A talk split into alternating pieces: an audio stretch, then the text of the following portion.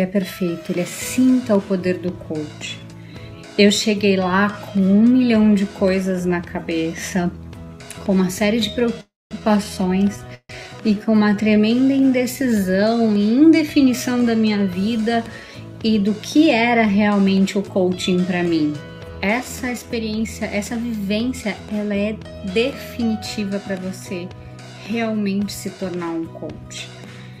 E eu posso dizer que depois que eu saí de lá, quando eu voltei para minha casa, totalmente assim, extasiada, atordoada com tanta coisa que eu tinha vivido, com tanta experiência que eu tinha vivido, eu sentei no sábado, logo depois da, da formação do Advanced, e eu fiz a minha rota de ação. Hoje eu já tenho oito clientes pagantes, dois grupos de coaching e tô no meu processo de desligamento do meu trabalho para viver dessa nova paixão, que é o coaching, para sentir todo o poder dessa ferramenta e o que isso pode gerar na minha vida. Que você vai vivenciar e experienciar no esse Advance vai ser transformador para todo o seu processo de coaching, porque assim são ferramentas com um potencial muito grande, capaz de fazer com que você ainda alcance um outro nível. Lembro-me muito bem quando o Bruno falou Agora vocês vão aprender o que é o coach com C maiúsculo. E foi a partir dali que onde que meus resultados começaram a ser ainda melhores. Sei que é muito transformador, vale a pena você vir. Valeu pessoal, fiquem com Deus e nos vemos lá até o Advance. Valeu! Hoje eu consigo incorporar o que eu aprendi no curso, tanto online quanto no evento ao vivo, é, no meu conteúdo, e isso torna o conteúdo muito mais humano, é, muito mais sensível, as pessoas se conectam muito mais, então isso me deu um, um baita diferencial. É, e a formação online é, da Abra é excelente, o Bruno é excelente, ele é muito voltado para resultado. É, e isso é um, um, diferencial incrível em relação às outras escolas. É, eu ainda fazendo a formação já tinha clientes pagantes e especialmente depois do Advanced, né, depois do, do evento é, presencial, é, deu um clique aqui. E eu consegui ter muito mais clientes pagantes. Hoje em dia é, eu tô com quatro, mas de novembro até agora eu já tive mais de 20, é, contando o coaching grupo. E mais de 100 alunas depois que eu lancei é, o Clube do Alter Rosa. Olá, amigos de formação formação, tudo bem? Vocês que estão aí terminando a formação online, se preparando para o Advanced, eu vou dizer para vocês que vocês vão passar por uma experiência fantástica, maravilhosa. Eu passei e vou dizer para vocês que foi assim, algo que eu lembro muitas vezes e praticamente isso me dá forças para continuar. Você começa aí já com um processo de libertação interior em que faz com que você é, tenha ferramentas, não aquelas ferramentas palpáveis, mas é, você tem aquela ferramenta de poder é, sentir o, o, processo, você sente o seu cliente, entra realmente numa sintonia muito mais profunda com o seu cliente. Eu mesmo, dentro de uma da, das dinâmicas que fizeram no palco, eu estive ali, né, junto com o Bruno, e eu teve um meu momento de virar chave né? E isso é uma coisa inesquecível, né? É, aquele momento realmente ele repercutiu até hoje na minha vida. Eu estive na turma de maio, né? Mas quem esteve ali comigo percebeu a mudança que foi significativa mesmo, né? E quando eu estava passando no, no, pelo processo, eu pensei assim, mas por que não me entregar, né? E eu percebi vários bloqueios, vários, vários receios, aquelas defesas que nós temos, né? E eu me deixei conduzir pelo processo e para mim isso foi uma coisa muito importante, porque ele me deu certeza, porque eu senti a transformação que teve em mim e eu tive naquele momento e logo depois a certeza de que eu podia transformar vidas e que realmente eu acabei transformando vidas logo depois daquele da, da, da formação, né? Os quatro dias ele proporciona a chave da mudança.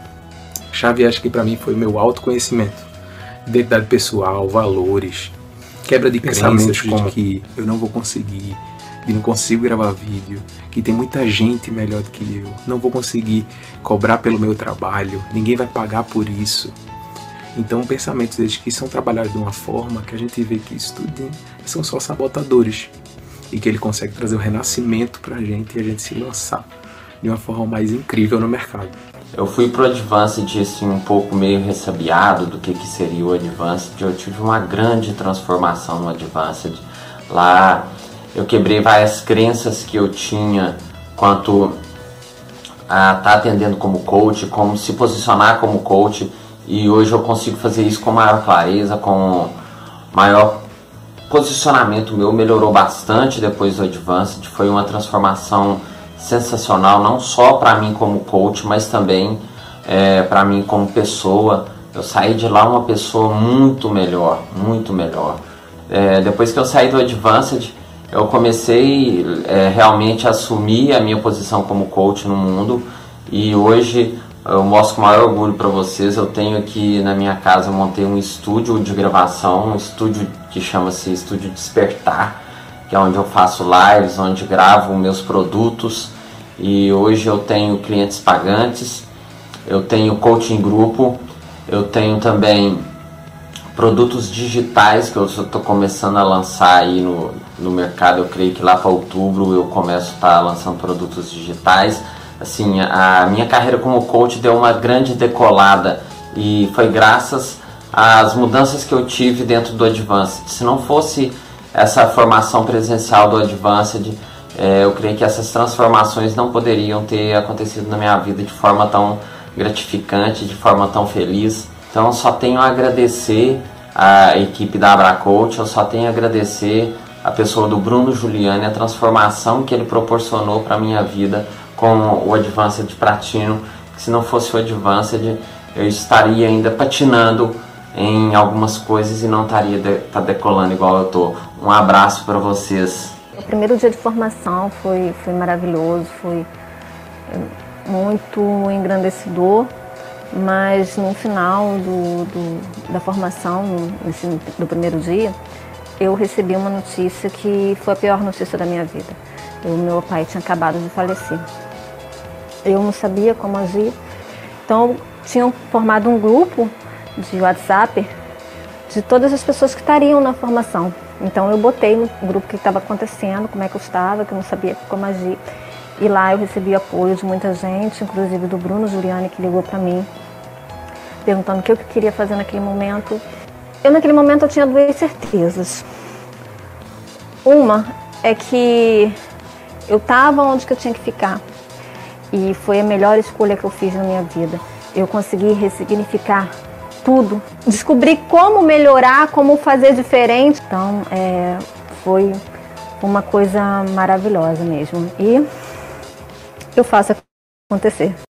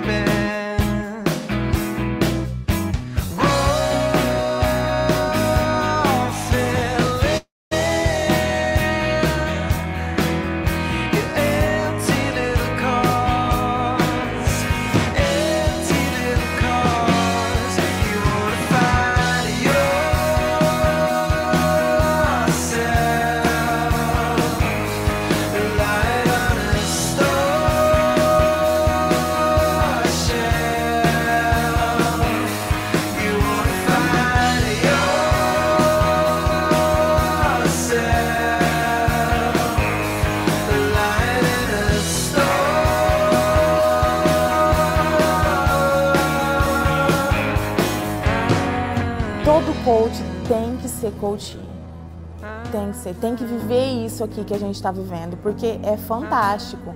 É só vivendo mesmo, estar ali na pele para para descrever, assim, a emoção. A gente passar a ferramenta é uma coisa, agora a gente viver a ferramenta é fantástico. Eu ouvi esse nome Advanced eu senti que era um avanço na carreira do coach.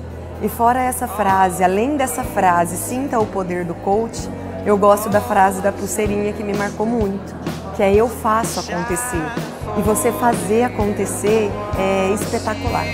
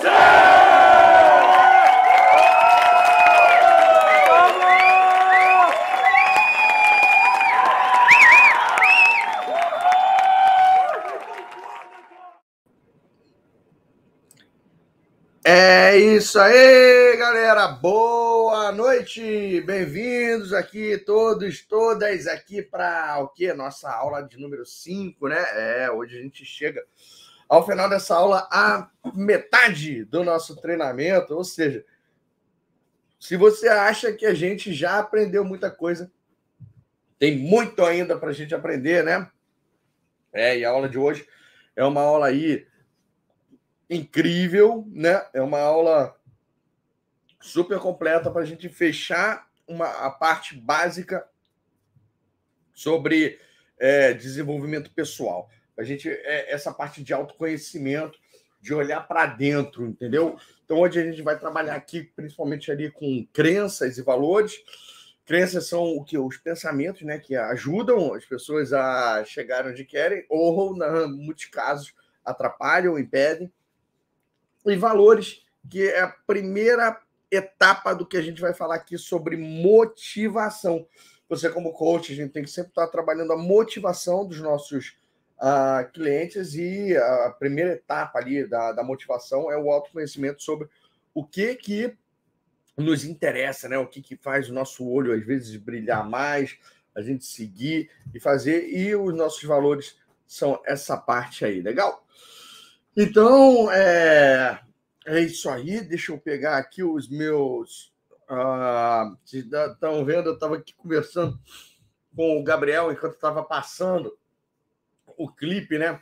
E nossa, que saudade ali dessa do Advanced. Eu estava assim falando, nossa, tinha uma galera muito louca nessa turma. Ela aconteceu essa aí em maio de 2017 em, em Niterói. E aí tem a quando o pessoal vem fazer o Advanced, uh, coaching aqui, que era, que era presencial, é, muita gente se hospeda. A gente tem aqui uma consultora de hospedagem, né? Que é a, a Cris. E a Cris, ela tem umas casas que ela aluga no Airbnb, tem essa parte assim, e ela tem a casa dela mesmo, que ela acaba transformando numa espécie de uma pensão ou albergue, quando tem aí as nossas formações. E aí, uns 30 alunos acabam se hospedando lá a gente foi fazer num, num dos dias do Advance de um churrasco lá é, depois, sempre tem uns gaúchos. Nossa, o pessoal ficou muito louco, muito louco. É, no dia seguinte, é, eu quase que eu tive que começar o treinamento mais tarde, porque eu saí do churrasco da galera lá por volta de uma hora da manhã e depois eu vi no, no, nos grupos um cara três horas da manhã andando num, com a barba desse tamanho, sabe? É, andando num triciclo, num velocípede, não sei qual é a sua idade. Se você fala triciclo ou velocípede lá que tinha lá na casa dela. Então, esses eventos ali são épicos. Eu estou morrendo de saudade é, deles, né? E, e, a gente falando aí de crença, coisas incríveis ah, acontecem às vezes dentro de um negócio desse para quebrar crenças, inclusive, né? Então, já já eu vou começar a partir de agora a mostrar para vocês alguns também casos inspiracionais, casos de ah, alunos e, e ex-alunos que mostram como que eles superaram alguns desafios, conseguiram clientes, conseguiram lotar suas agendas para conseguir estar tá aí vivendo de coaching, de terapia, de desenvolvimento pessoal, de qualquer abordagem dessa aí, que a gente sempre tem aí uma, uma visão bem flexível, né? Então, gente, o... vamos nessa, deixa eu compartilhar aqui meus slides enquanto eu estou procurando eles. É... Vai mostrando aí se você já conseguiu cliente, quanto você está cobrando dos seus clientes, quanto que você já. Nossa, que eu, eu, eu quero que o pessoal veja que durante a minha formação gratuita é possível as pessoas, inclusive, já é, ganharem dinheiro, entendeu? Já faturarem, já conseguirem clientes. Vai colocando aí enquanto eu vou encontrando aqui o, os slides.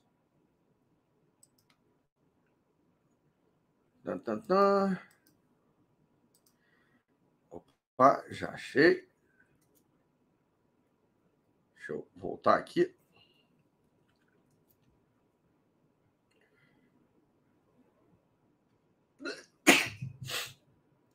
Obrigado aí aos desejos de saúde. Hoje eu tô com uh, uma rinitezinha aí me atacando, de vez em quando vai. Mas ó, tem gente aqui. Fábio é da uma ou duas turmas atrás, tá com 11 clientes. Aqui já a Maria agendou com, com duas, um cliente, 75 reais por semana, três clientes a 500 reais por por mês, né? Já agendou aqui umas duas grandes jornadas. É, as dois, o alvo é 10. Conseguiu dois, o alvo é 10. Vamos ver aqui o que mais que tem. Ó, mais um hoje, fechei mais um, pacote semanal, 2 a 400, individual para coaching quinzenal.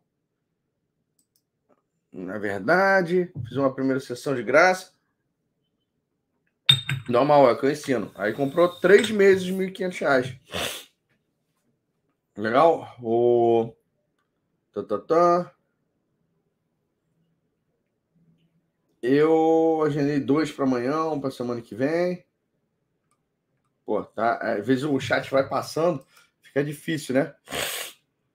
Um cliente, 550 reais um mês para quatro atendimentos, tá? Então, ó, dois clientes aqui a 320 por mês, cinco grandes jornadas já agendadas, três clientes agendados, tá? Dois clientes. Então, ó, todo mundo vendo aí o que que a gente consegue fazer com esses clientes. Bem rapidamente aqui, ó, uma, uma coisa aqui para vocês. Ah, duas entrevistas marcadas, né? Tem um monte de, de coisa. Vamos, vamos nessa. Olha, na aula de ontem, no anterior, a gente aprendeu o quê? A gente aprendeu o conceito de rapó, né? Que é, é ao pé da letra seria empatia, sintonia, conexão, a tradução, né? Mas a gente viu ali que filosoficamente a gente chama ele de entender, respeitar e aceitar o mundo subjetivo do, do outro. E como técnica é você acompanhar a forma como ele se comunica. Semelhante atrai semelhante, né? E o, e o que acontece? Você já sabe aí que se a sua missão é ajudar pessoas, a minha missão é te ajudar. E uma das. É, eu, eu achei legal ontem, pela primeira vez eu fiz aquela visualização, né? Ajudando você a, a entrar em rapport com um tipo de pessoa que você esquece de entrar em rapport, que é entrar em rapport com você mesmo. Quando você entra em rapport com você mesmo, é como se você começasse a alinhar os seus pensamentos. Pensamentos a gente hoje vai aprender que também são crenças. O seu pensamento de merecimento, o seu pensamento de capacidade, o seu é, de uma forma que, que fica assim muito mais congruente para você conseguir chegar onde você quer. Se você não tiver em rapport com você, pô, é, parece que tem uma parte sua que quer fazer acontecer, a outra que não quer. E é aí que a gente começa a chamar de sabotagem. Às vezes a, a, essa autossabotagem chega a níveis que as pessoas começam a fazer o quê? Se deprimir, começam a, a, a criar motivos para ser inimigas delas mesmas. E eu, eu achei assim muito incrível um caso que eu tive é, em uma dessa, dessas turmas, né? Ah, bastante tempo aí atrás, coisa aí de cinco, cinco, seis anos, que eu conheci. A, a Gil, ela é, fez então a minha formação, ela foi a minha coach, e aí depois ela veio fazer aquela um, aquela bagunça que vocês viram ali do, do Advanced, né?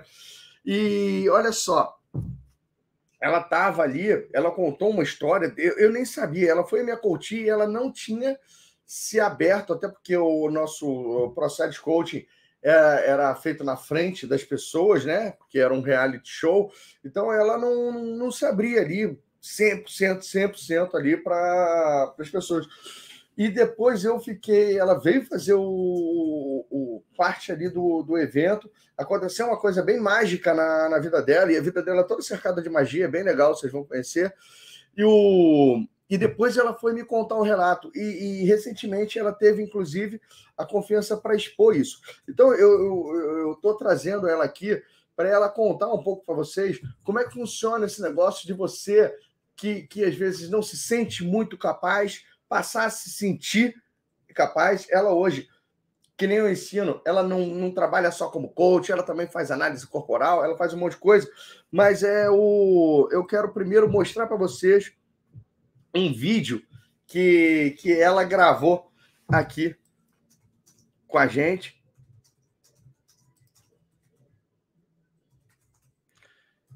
E aí presta bastante atenção nisso.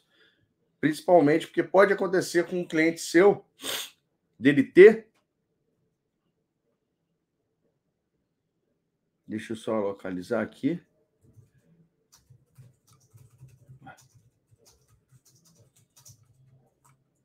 Espera aí um segundinho, gente.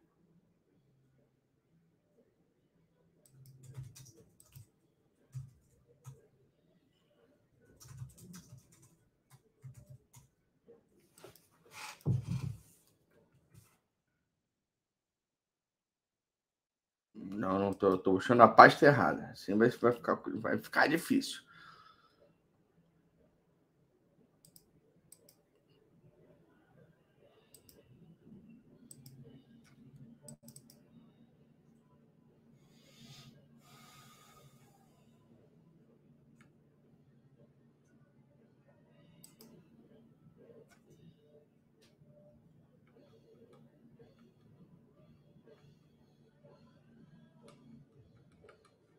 Nossa, como pode?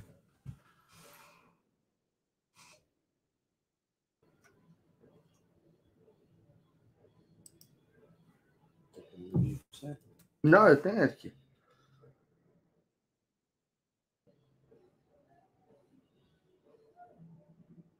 Espera aí.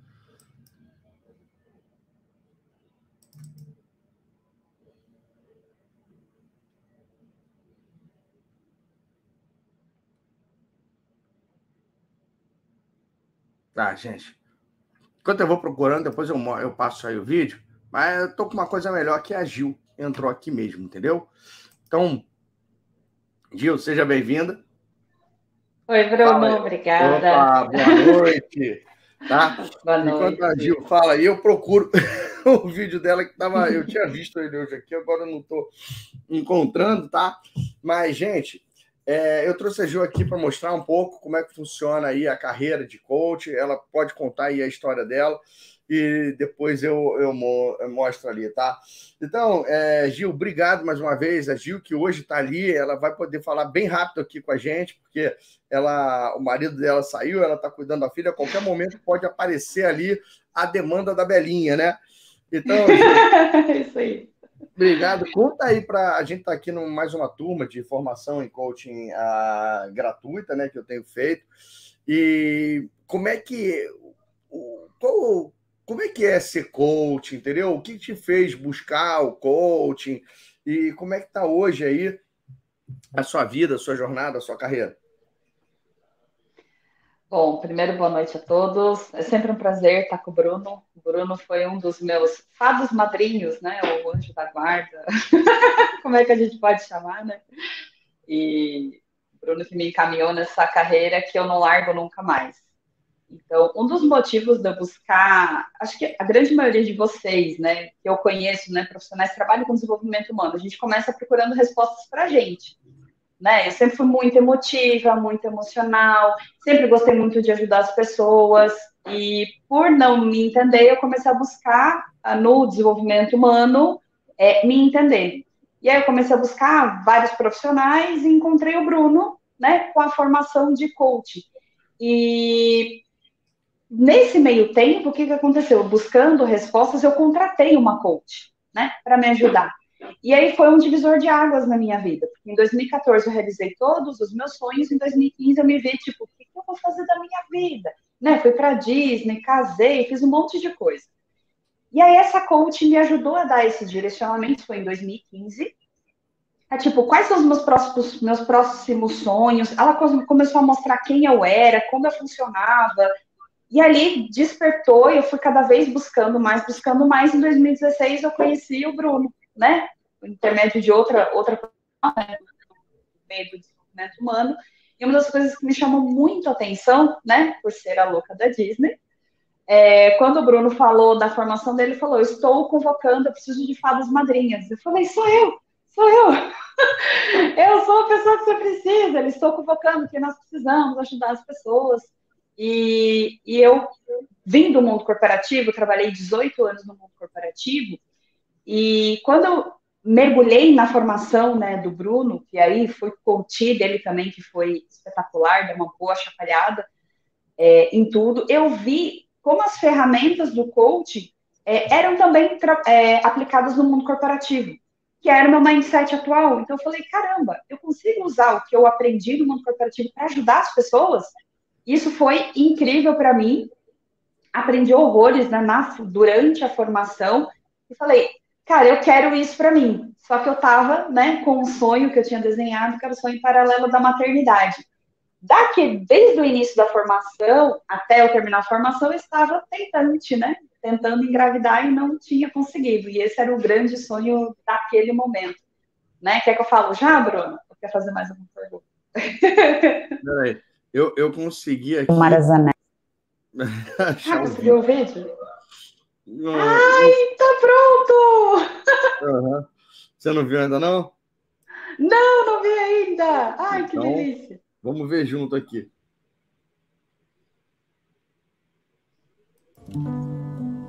Eu sou a Gilmara Zanella, Hoje eu trabalho como mentora de negócios e analista corporal. Eu ajudo empreendedoras a descobrirem quais são os seus talentos e eu cresci com uma infância que foi muito difícil. A minha mãe, desde que ela separou do meu pai, ela começou a adoecer, adoecer mentalmente e chegou onde eu tinha oito anos foi o ápice. Aí ela estava tão doente que ela não tinha mais condições de criar as duas filhas.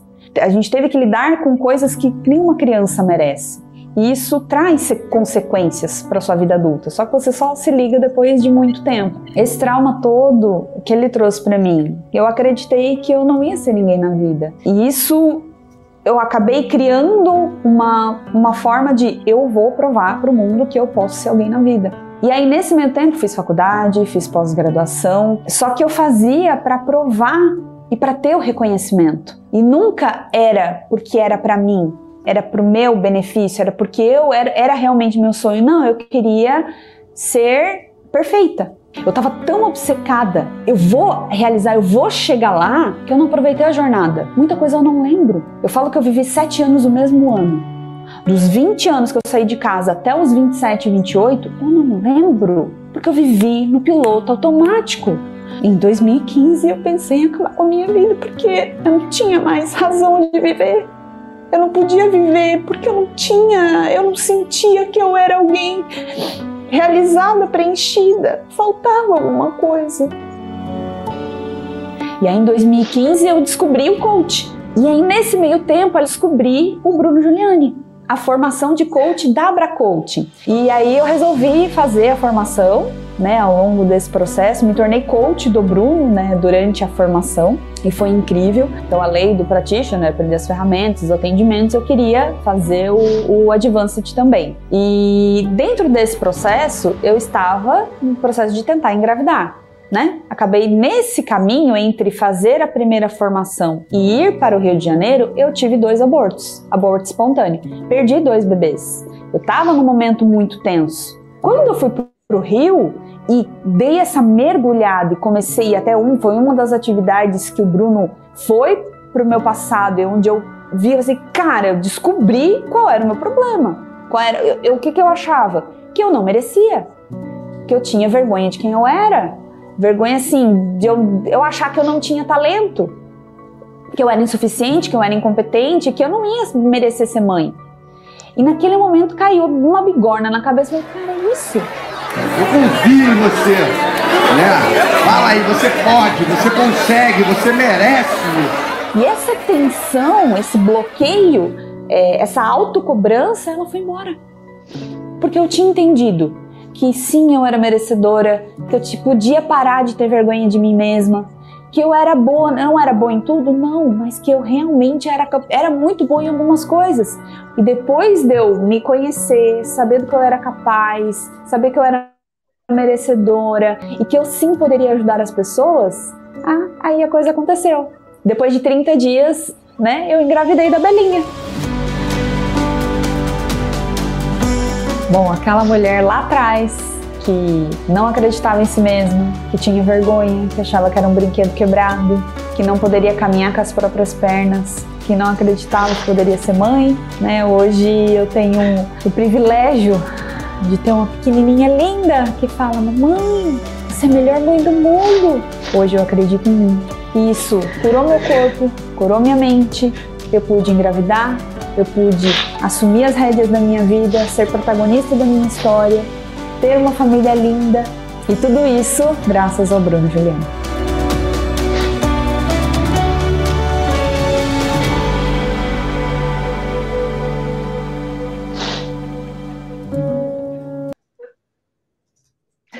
Sacanagem. Aconteceram as coisas legais, né? Nesse, é, nesse evento. Eu também me emociono aí saber, né? Eu, foi, foi interessante quando a Gil me contou. Eu até mandei um presentinho, né? O, é, ela até mandou depois fotos. Eu, eu, foi o quê? Foram nove bores ou doze? Foram 12. 12, 12, é, 12 bodezinhos de bebê, um para cada mês, né? Com, com, as princesas da Disney, né? E, o, e a. E como se fosse assim, a logo da Abra Coach, né? Tava lá, tava lá junto.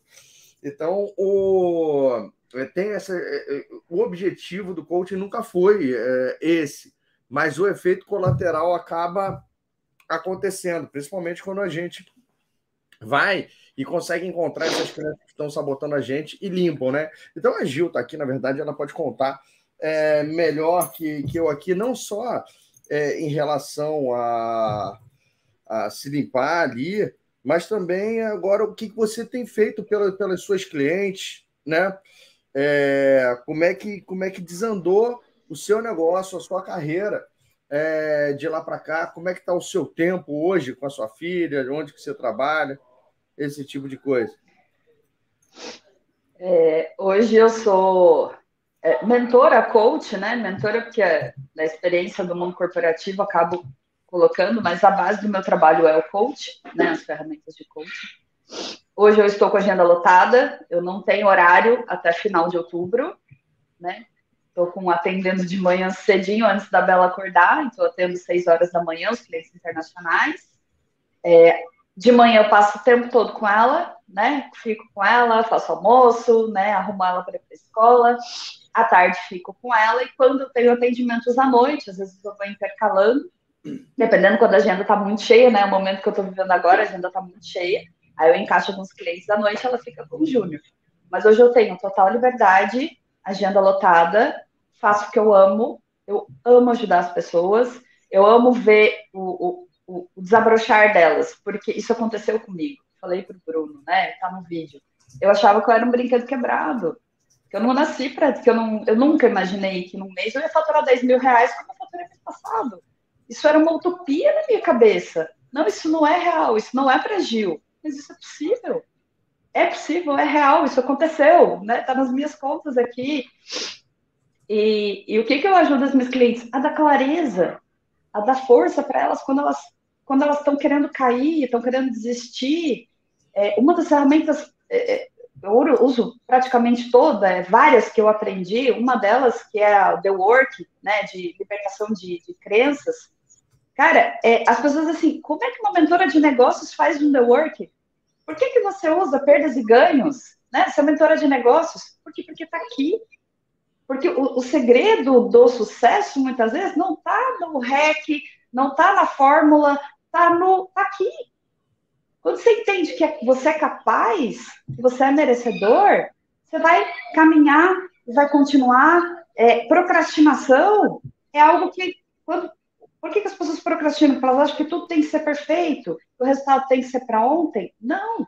E quando você aplica primeiro o coaching em você, né? Olha para você, olha para os seus resultados e fala: é um caminhar, é um passo de cada vez, é você acreditar que você pode. Só que não adianta é, você. Foi o que aconteceu comigo. Por muito tempo eu não acreditei e fiquei paralisada. Eu não mereço. Se eu não mereço, por que, que eu vou começar? Até que, né, falo que caiu uma bigorna lá no Advanced, eu falei, eu estou cansada de sentir vergonha de quem eu sou. Eu tô, eu tô cansada de dizer que eu amo a Disney, que cantar, eu, eu tô cansada, eu não quero mais ter vergonha. Eu quero, eu, eu quero realizar meus sonhos né? Eu queria ser mãe e consegui. E hoje não volto para o mundo corporativo nem, olha, né? Nunca diga nunca, mas não volto, não volto de jeito nenhum. Porque, eu vou dar, vou dar um exemplo do poder do coach, tá? É, se alguém duvida disso, de verdade. Eu tô com uma cliente que ela não saía da cama. Não saía da cama tudo, passava o dia na cama e só estudando, só estudando, só estudando, literalmente numa caverna, não queria sair. Faz nove semanas que a gente está trabalhando. Ela ontem começou a vender, lançou o canal no YouTube dela, gravou o primeiro podcast. E ela falou: Gil, agora eu consigo. Obrigada. Saiu as duas chorando da sessão. E não é, REC, não é estratégia eu uso mentora de negócio porque é mais fácil de vender. Real. Mas o que eu uso é a base do coach, é desenvolvimento de pessoas. E aí, com, é, quando eu vejo que a pessoa está pronta para o caminhar dela, aí sim, eu entro com as estratégias, eu entro com o que ela precisa para montar o negócio dela. Mas ela precisa se conhecer e entender que você pode, mas o resultado não vai, não vai acontecer. Se ela não tivesse acreditado na primeira semana, na nossa primeira sessão que foi a jornada, a grande jornada eu sempre uso, ela é matadora. Eu vendo muito com a grande jornada, amém. Quando a gente fez a grande jornada e ela acreditou, Gil, é possível para mim? Eu falei, é. A gente viu que era possível. Se ela não tivesse acreditado no, na primeira sessão, na nona semana ela não estaria com o canal dela. Ela falou, Gil, em dois dias tive 26 inscritos. Ela estava pulando de alegria. E eu tenho vários outros casos de pessoas que você vê eu vejo acontecer o que aconteceu comigo. Então. É bem legal. É, é, é maravilhoso. O que, o, que, que, o que, que a gente pode, às vezes, ver, né? Quando você, às vezes, é coach mentor. Não adianta nada você dar o plano pronto para o cliente se ele não está pronto para executar. Então, se ele não é o ser que tem a capacidade de executar aquele plano, se, se ele não é o ser que a gente vai ver que tem as atitudes. E a gente viu que, pô, principalmente as atitudes no desenvolvimento do ser, elas passam pela mentalidade, pelos comportamentos, que estão todos ali fundamentados no que a gente vai aprender hoje que é, é essa questão de crença. Se você não corrige as crenças da, da pessoa, se você não consegue corrigir as suas crenças, fica aquelas travas. E só que o, o problema é que quando tem uma trava de ferro no seu pé, você sabe que a trava está lá. Né? O problema é que tem um monte dessas travas emocionais, mentais, que tu não sabe que está lá, mas elas estão. E são nelas que você acaba é, tropeçando, entendeu? São elas que acabam. Isso aqui é a cafeteira, gente, ligando sozinha aqui para se limpar, né? Vocês devem ter ouvido aí agora que o meu microfone pega bastante coisa. Mas o. Então, essa parte de, de, de você virar um especialista em detonar crença. E, e, eu sei porque tem muita gente que fala o seguinte: coach não entra no passado. Mas, cara, quando vira e mexe, eu, eu, eu falo para vocês, para a gente aprender a dar um passo além do coaching, para a gente chegar a extrapolar algumas fronteiras. Se às vezes não, não tivesse feito umas dinâmicas que fosse lá, dessa visitadinha no passado ali da, da Gil, era capaz da crença estar tá ali quietinha ali, sabotando ela até, até ela ter feito uma outra terapia mais braba, ou é, é, é a gente está trabalhando. E a gente trabalha de uma forma assim bem versátil, né? Que nem eu digo. Qualquer coisa. A, a Gil, além de coach, mentora, é, ela curte também usar ali a análise corporal, né? É, ela faz ali uma série de coisas. Quanto mais versátil você é, melhor, né? Para que você ficar, às vezes, é legal você respeitar um método? É. Mas depois que você entende o método, você consegue casar outros métodos juntos e criar o seu próprio método, o seu próprio jogo de atendimento. E eu tenho certeza que hoje, por exemplo, o atendimento da Gil é, é o processo de coaching dela é único. Não é mais a cara só do Bruno da Coach, não é a cara só do Corpo Explica, não é a cara só de do, do alguma coisa ali da Paula Abreu, não é a cara de. Do, do, é a cara da Gil, né? E, e Gil, Sim. Fala aí pro pessoal, eu sei que você falou que está com a agenda lotada até outubro, mas vocês estão vendo ali, logo embaixo dela, o arroba com dois L's, que é um Insta da Gil, para vocês seguirem ela. E vocês podem ir lá. E é, quem que você mais ajuda? Quem que é, são aí os seus clientes ideais, né? O que, que você faz por eles? Como é que faz para conseguir uma sessão inicial com você? É, hoje, é, meu cliente, minha cliente ideal né, são empreendedoras que trabalham vendendo hora, né? Pode ser coach, terapeuta, é, consultora de estilo, de imagem, né? Mulheres que empreendem têm um produto, mas ela não tem uma oferta. Ela tem, ah, eu vendo a minha hora, né? Então eu ajudo a essas mulheres que vendem a hora, propriamente dita, a criarem o seu negócio, né? Porque muitas delas não têm produtos. Ah, eu vendo uma análise corporal, mas não se vende análise corporal, não se vende ferramenta, né? Você vende o seu diferencial, quem você é. Então, o nome do meu método é empreender sendo você, né? Então, eu faço a pessoa saber profundamente quem ela é, se libertar das crenças que limitam ela de ter autoconfiança, de não querer ser perfeito o tempo todo, de se jogar numa live, de conseguir vender, né? Eu ajudo a, primeiro na estruturação dos produtos, depois de toda a estratégia dos quatro P's do marketing, toda a estratégia do eu uso a meta smart, né, para definir as metas, rota de ação. Eu ajudo a empreendedora a montar o seu negócio em 10 semanas. Esse é o produto. Eu tenho a mentoria em grupo, que eu tô com uma turma em andamento, eu devo abrir uma em janeiro, né? E eu tô com e eu tô com os atendimentos individuais para quem quer que eu pegue na mão mesmo por 10 semanas e para aquelas que conseguem trabalhar no grupo. É o mesmo método, mas em dois formatos diferentes. Também tem o curso Empreender Sendo Você. Então, é a mesma metodologia, o mesmo método que eu desenvolvi, entregue de várias, várias formas. Essa mesma coisa que eu faço, que eu fiz para mim, eu ajudo a empreendedora a implementar. E para marcar uma sessão é, experimental comigo, eu falei, eu estou com a agenda bastante. Até dia 20 eu estou com a agenda lotada mesmo. Depois do dia 20 eu tenho alguns horários. Então, quem tiver interesse conhecer, fazer uma grande jornada comigo, é só mandar, mandar uma mensagem lá no Instagram. A gente vai conversando, passo, passo é, os horários, porque eu gosto de fazer a grande jornada como sendo a primeira sessão paga do meu, do meu método. Mas tem que fazer sentido. A pessoa tem que estar comprometida, porque eu quero cliente que dê resultado. Então, se não fizer sentido para ela, tá tudo bem, ela ganha de presente. Agora, se não, vai fazer parte do pacote. Primeira sessão é a grande jornada. Quem quiser, só mandar uma mensagem para mim no Instagram. Eu, eu mesmo que cuido do, do, dos directs, das mensagens, eu mesmo que vou responder. Show de bola. Uma última dica aqui para os coaches que estão começando a jornada, Gil. O que, que se você tivesse voltando e fosse começar do zero de novo agora, fazendo a formação, o que, que você faria, né? Olha, se eu pudesse voltar para a Ju de cinco anos atrás, eu falaria: não tenha medo, vai. Você precisa ficar boa, é, boa na ferramenta, prática. Você precisa de prática, porque é a prática que traz a perfeição. Então, muita gente fica com medo. É, Ai, mas eu não sei fazer. É fazendo que você aprende. Né? O Bruno ensina como fazer, mas você só vai ficar bom naquilo quando você fizer. Então, atenda clientes. E não venda, não faça de graça. Outra grande dica: não faz de graça. O Bruno é ninja porque ele ajuda você a vender logo de cara. Não faz de graça. Por quê? Aí, vamos ver se o, se o Bruno, se o Bruno concorda comigo. De graça, o que acontece? A pessoa não vai se comprometer da forma como ela se comprometeria se ela pagasse. Mesmo que seu preço seja menor no início, tá tudo bem. Meu primeiro valor hora foi 37 reais, hoje eu cobro 200 reais a hora. Então, assim, não tem problema. Mas se a pessoa pagar, ela vai se comprometer. Se ela se comprometer, vocês dois vão poder ter resultado. Se a pessoa faz de graça, ela não compromete, você vai achar que o problema é com você. Então, não faça de graça e faça, atenda pessoas, faça 50 grandes jornadas se você precisar até você ficar muito bom, porque grande jornada é incrível para vender.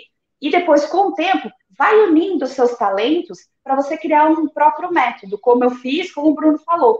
Isso é incrível, por quê? Porque você vai criar o seu negócio à prova de cópias. Isso vai dar um, um baita diferencial. Não vem dar um coach, venda. É, é, é, as ferramentas fazem parte da transformação que você vai gerar na vida de alguém. Você é capaz de resolver o problema de alguém. Tem alguém pedindo a sua ajuda nesse momento. Então, acredite nisso. Acredite que você é capaz. Confia no método, na ferramenta, mas você vai vender os seus talentos para ajudar alguém, transformar a vida de alguém com aquilo que você tem de melhor. Show de bola. Brigadão, então, Gil. Volta aí para a gente se fala aí. Olá. Turma, ó, é Gil Zanella com Z e dois L's. Ah, não achei ela no Insta, porque deve ter digitado com um L só, né? É... Porque, pô, Isso. a gente.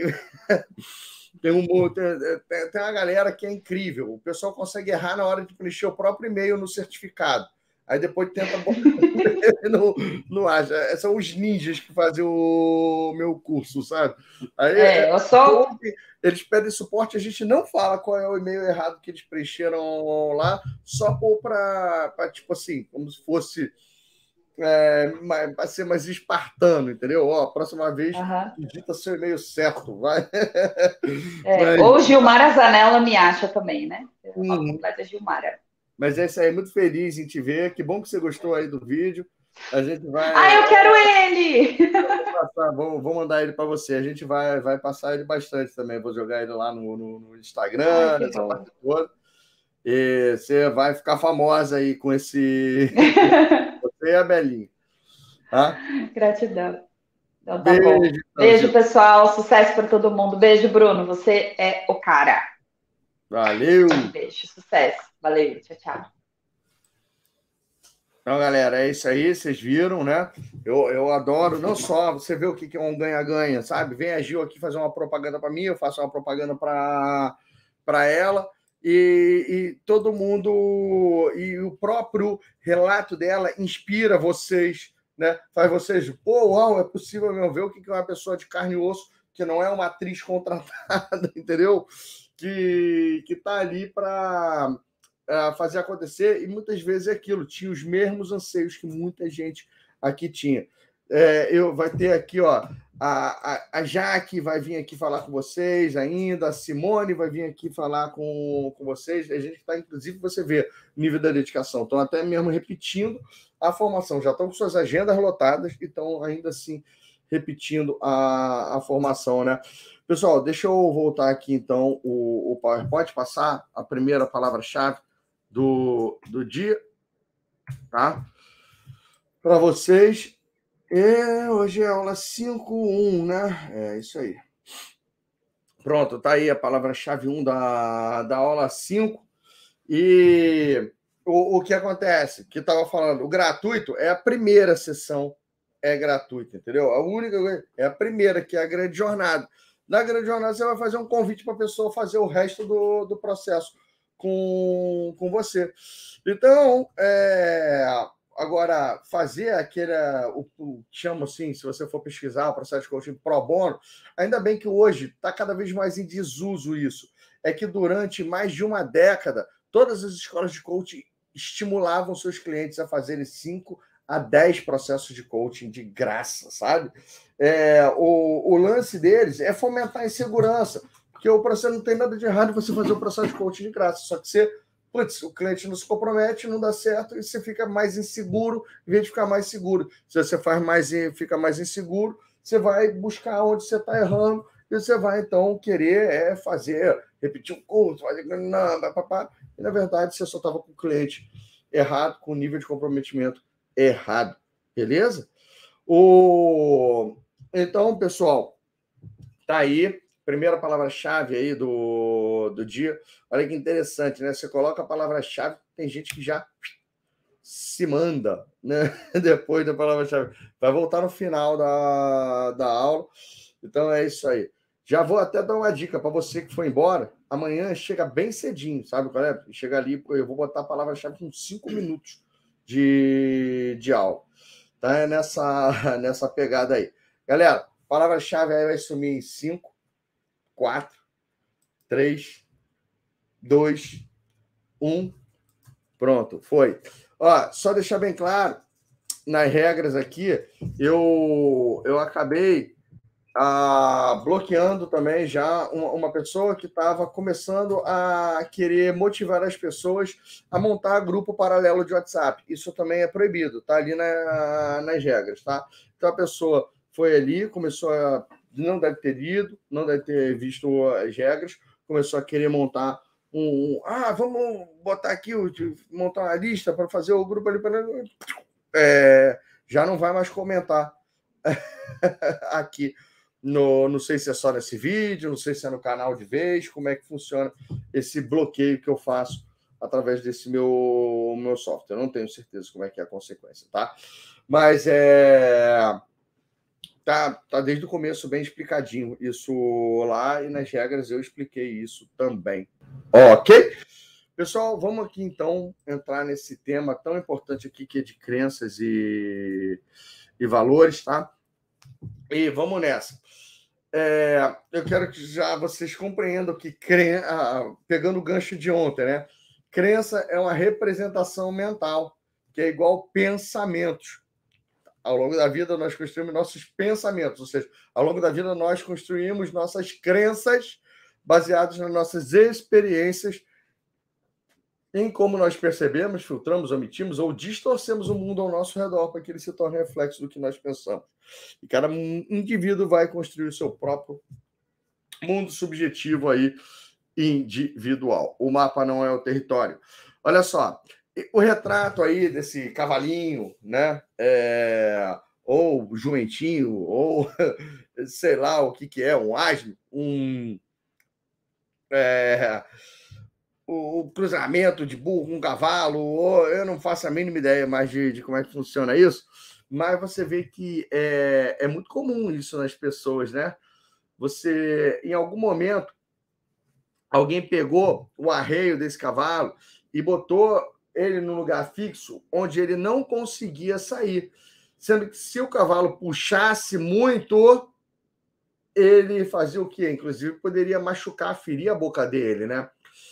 E aí, o cavalo, então, se acostumou, né? Que, pô, se eu tô com esse cabresto aqui, né? Com esse arreio na boca, eu não consigo sair. Logo agora o cara pode amarrar em qualquer lugar que ele, por conta de uma falha do passado, né? Ele para de tentar no presente, né? Então, é, obviamente que existem maneiras da gente trabalhar a motivação dos nossos clientes para eles começarem a se libertar dessas amarras.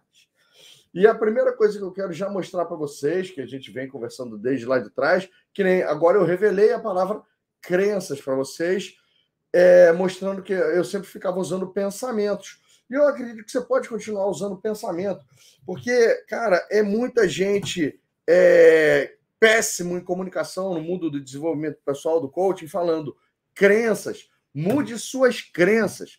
Cara, falar a palavra crença, é, a gente tem que evitar jargão. A palavra crença é uma palavra perigosa, tá? Por quê?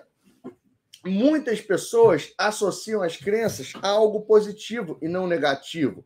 Então, quando você fala muda suas crenças, pô, você pega e vê que às vezes a própria palavra crença, ela, ela também serve às vezes para o quê? Para minha crença religiosa, para minha convicção religiosa. O pessoal chega a chamar, pô, evangélicos mais fervorosos, né, de crentes eu, e o pessoal fala com orgulho: eu sou crente, eu sou crente de verdade. Tem pastor que fala: ó, oh, crente de verdade, não dá nem bicadinha e vinho no Natal para brindar, não. Crente de verdade, não, não, não. então, não, é, e condena isso, isso, isso. Crente de verdade não anda com gente que bebe.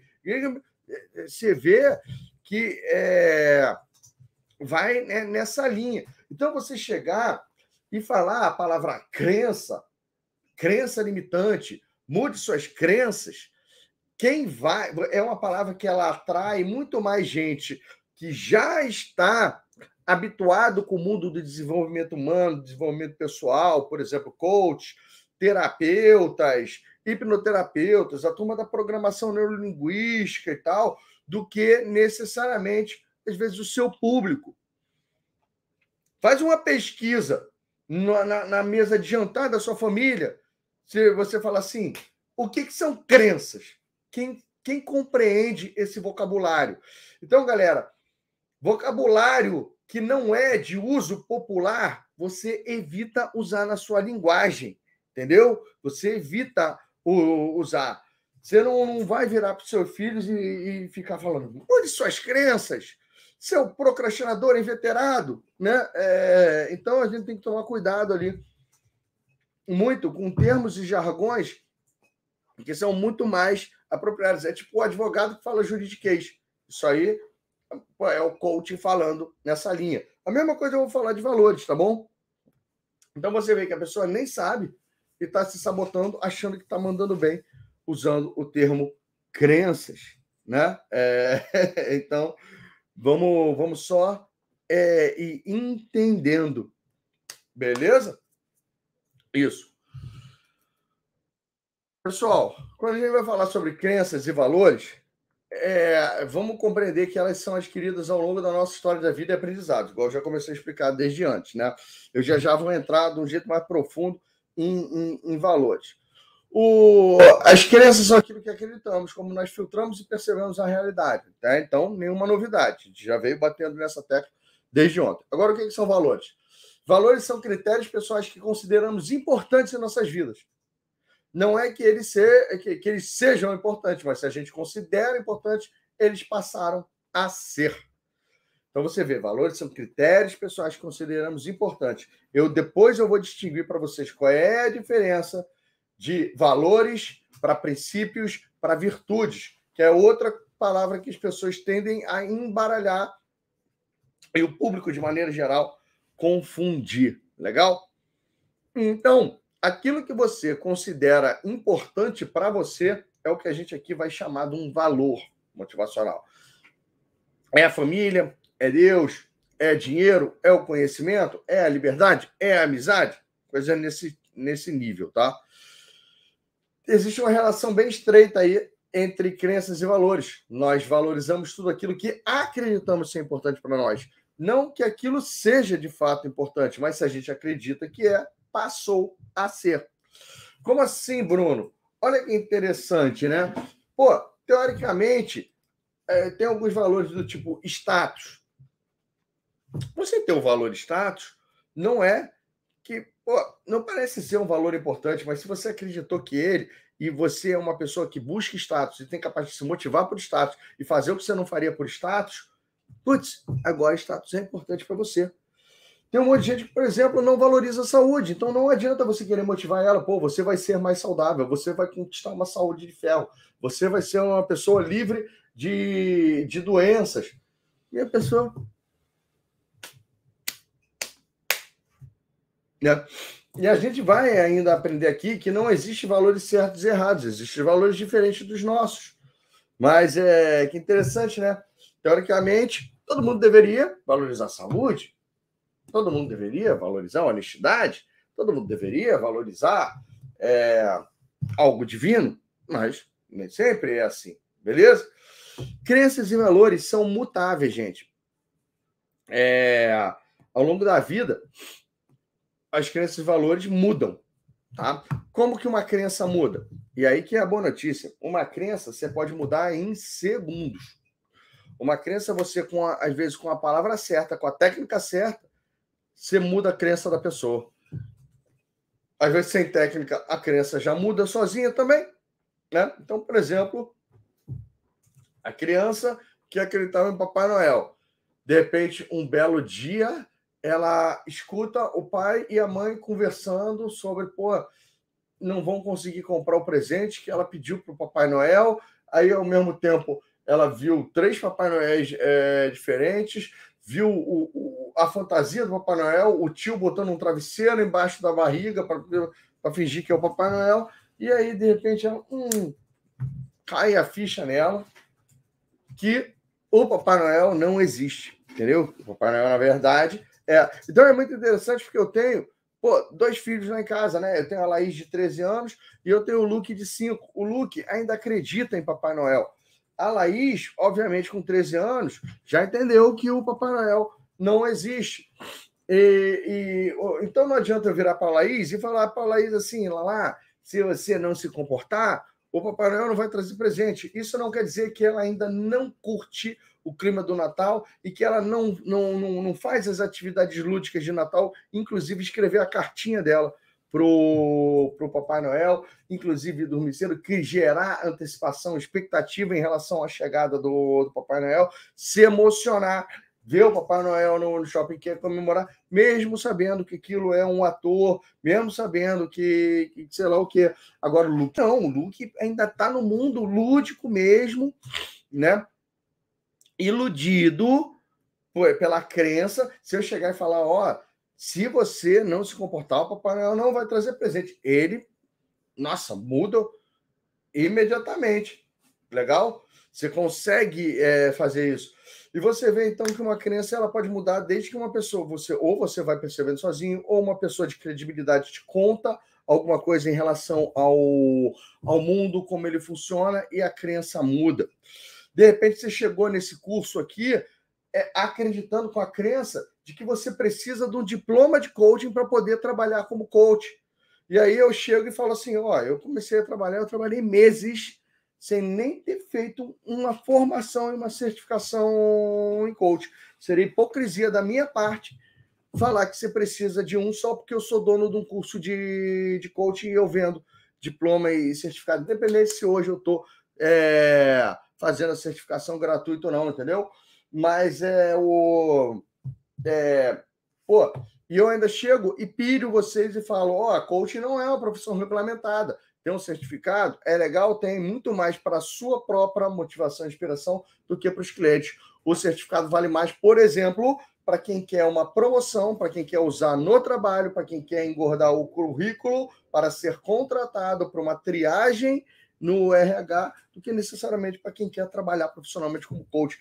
Aí você vê que isso é tão contra-intuitivo, porque o intuitivo é a gente cresceu acreditando que, é, que você precisa de certificações, diplomas, graduações, credenciais, desde pequeno.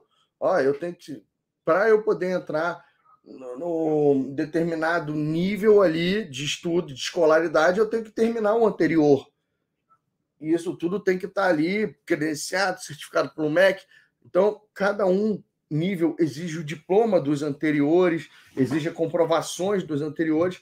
Para ser coach, você não precisa disso. Aí você. Nossa, quem aqui, por exemplo, tem cliente e não tem ainda diploma de formação em coaching? Coloca só para o pessoal ver que é possível. A pessoa que te contratou exigiu o seu certificado? Não, né? Não, tenho certeza que não. Então, aí você vê que a crença o quê? Mudou porque você me deu credibilidade, você me deu uma chance de mostrar para você que é possível. Alguns ainda estão naquela Santomé. Não, Bruno, isso é balela. Isso é balela sua. Tem uns que têm ainda esse nível de, de resistência. E é, vamos fazer o quê? Né?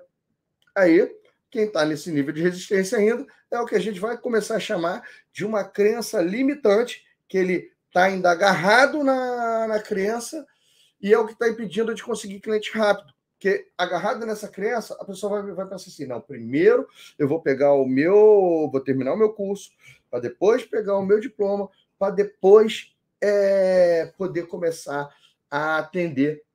Né? É, é, então, eu só lamento, porque o diploma só vai chegar para você no final do mês. Né? Então, o, mas vocês sacaram? Se eu chego para vocês, como é que se muda uma crença, né? Pô, com uma notícia, você consegue mudar uma crença. A gente vai ver várias técnicas aqui que podem te chegar. Muitas pessoas, você vê o que é mais ou menos uma notícia. Muita gente acreditava que o João de Deus era um cara divino, né? Um curador divino.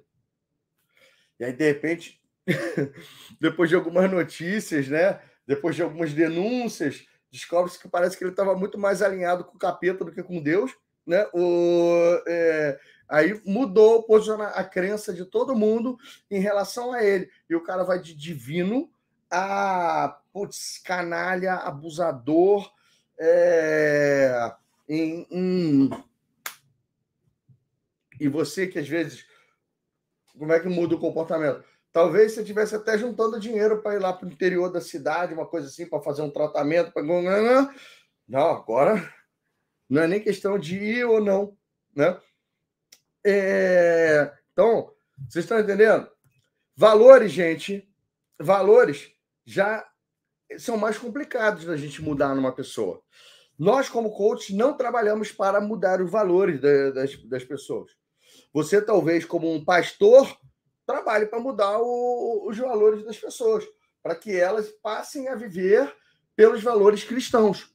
Né? Como coach, nós não trabalhamos para mudar valores, nós trabalhamos para usar o rapó para entender, respeitar e aceitar os valores do, dos outros. Só que, olha só, a gente vai aprender também agora a usar o valor em pró dele, usar o valor para motivar eles. Agora, olha como é que o valor muda na vida. Pô, a criança, qual, o que, que ela valoriza? A criança às vezes valoriza a comida dela.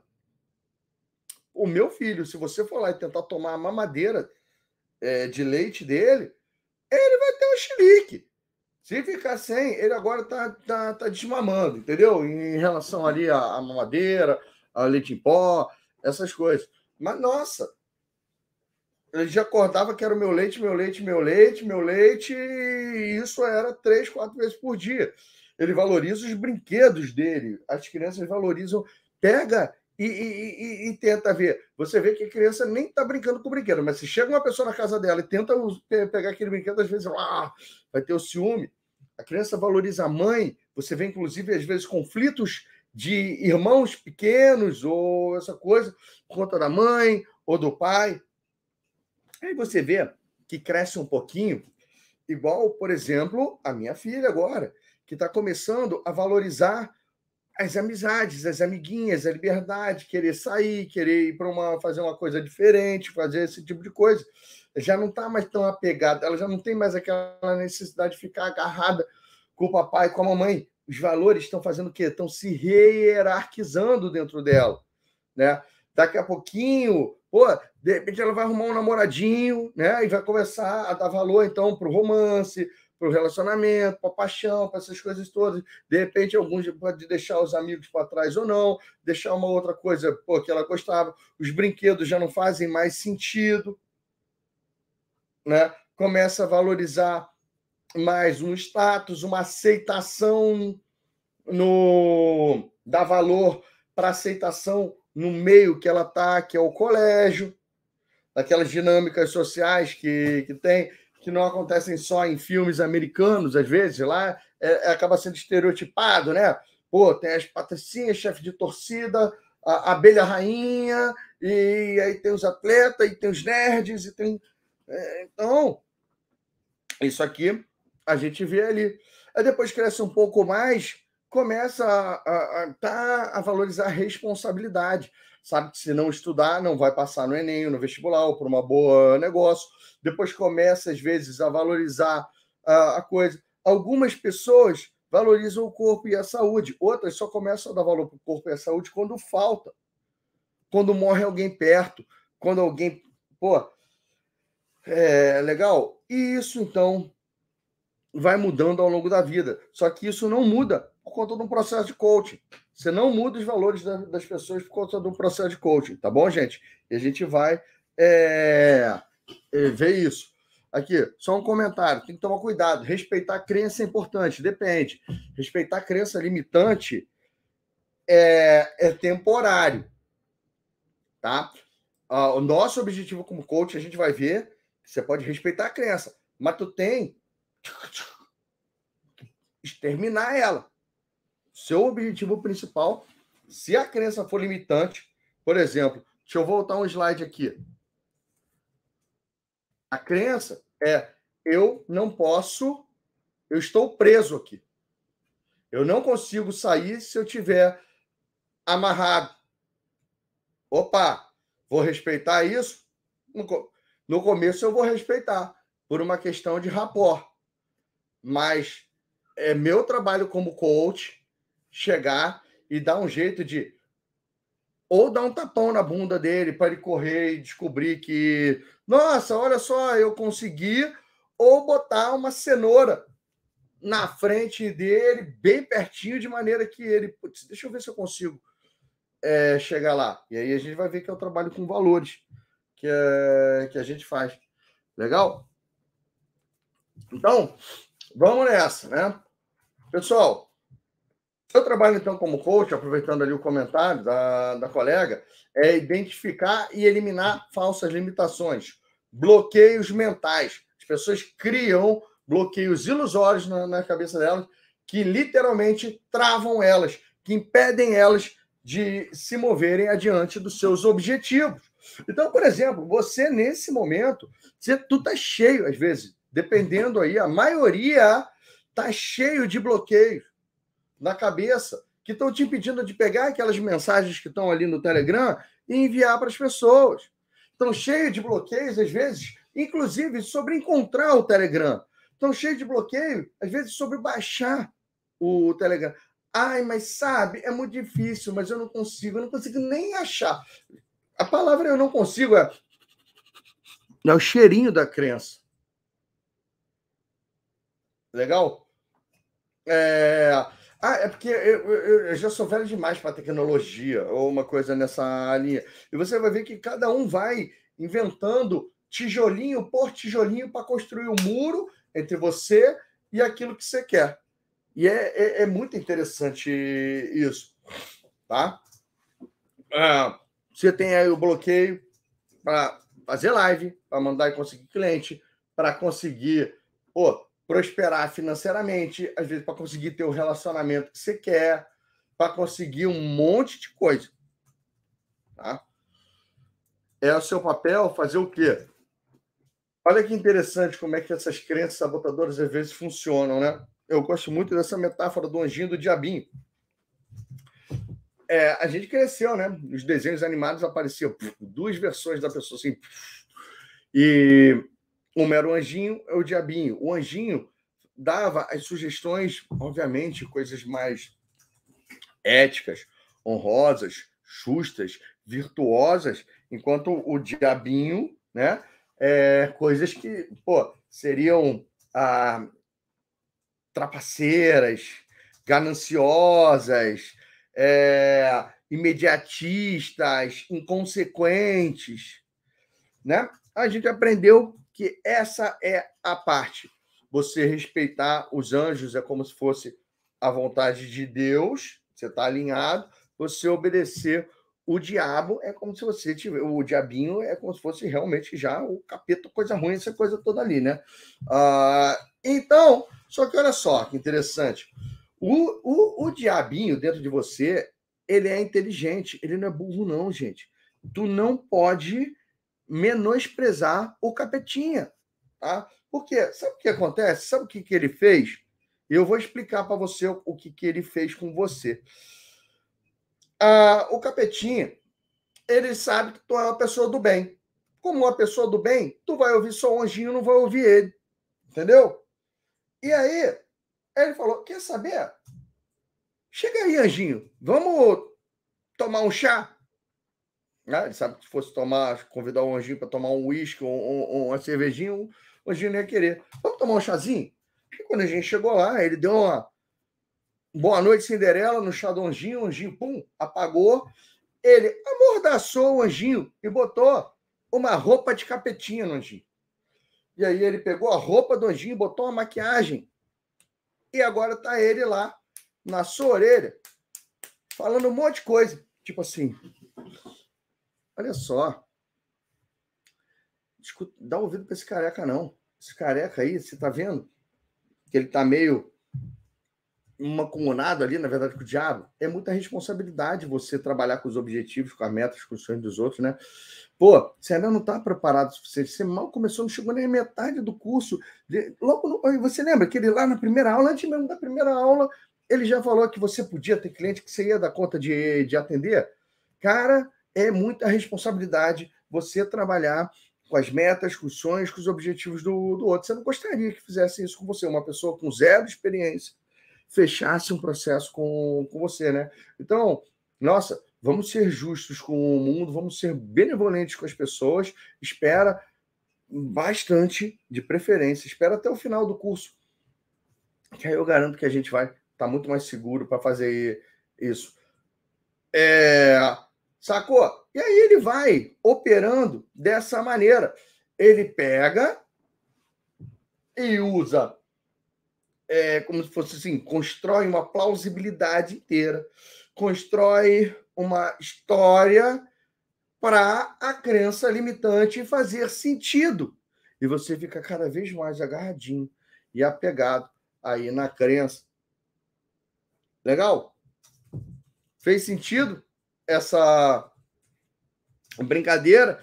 E que você tem que, obviamente, isso aí é uma alusão, é, eu estou só explicando mais ou menos uma maneira que talvez você entenda por que, que existe ali é, procrastinação disfarçada de responsabilidade. Responsabilidade é um negócio bom, procrastinação é uma coisa ruim. Pô, como é que a gente faz? Para não falar que é procrastinador, que é um negócio ruim, a gente fala que é responsável, então. Né? É...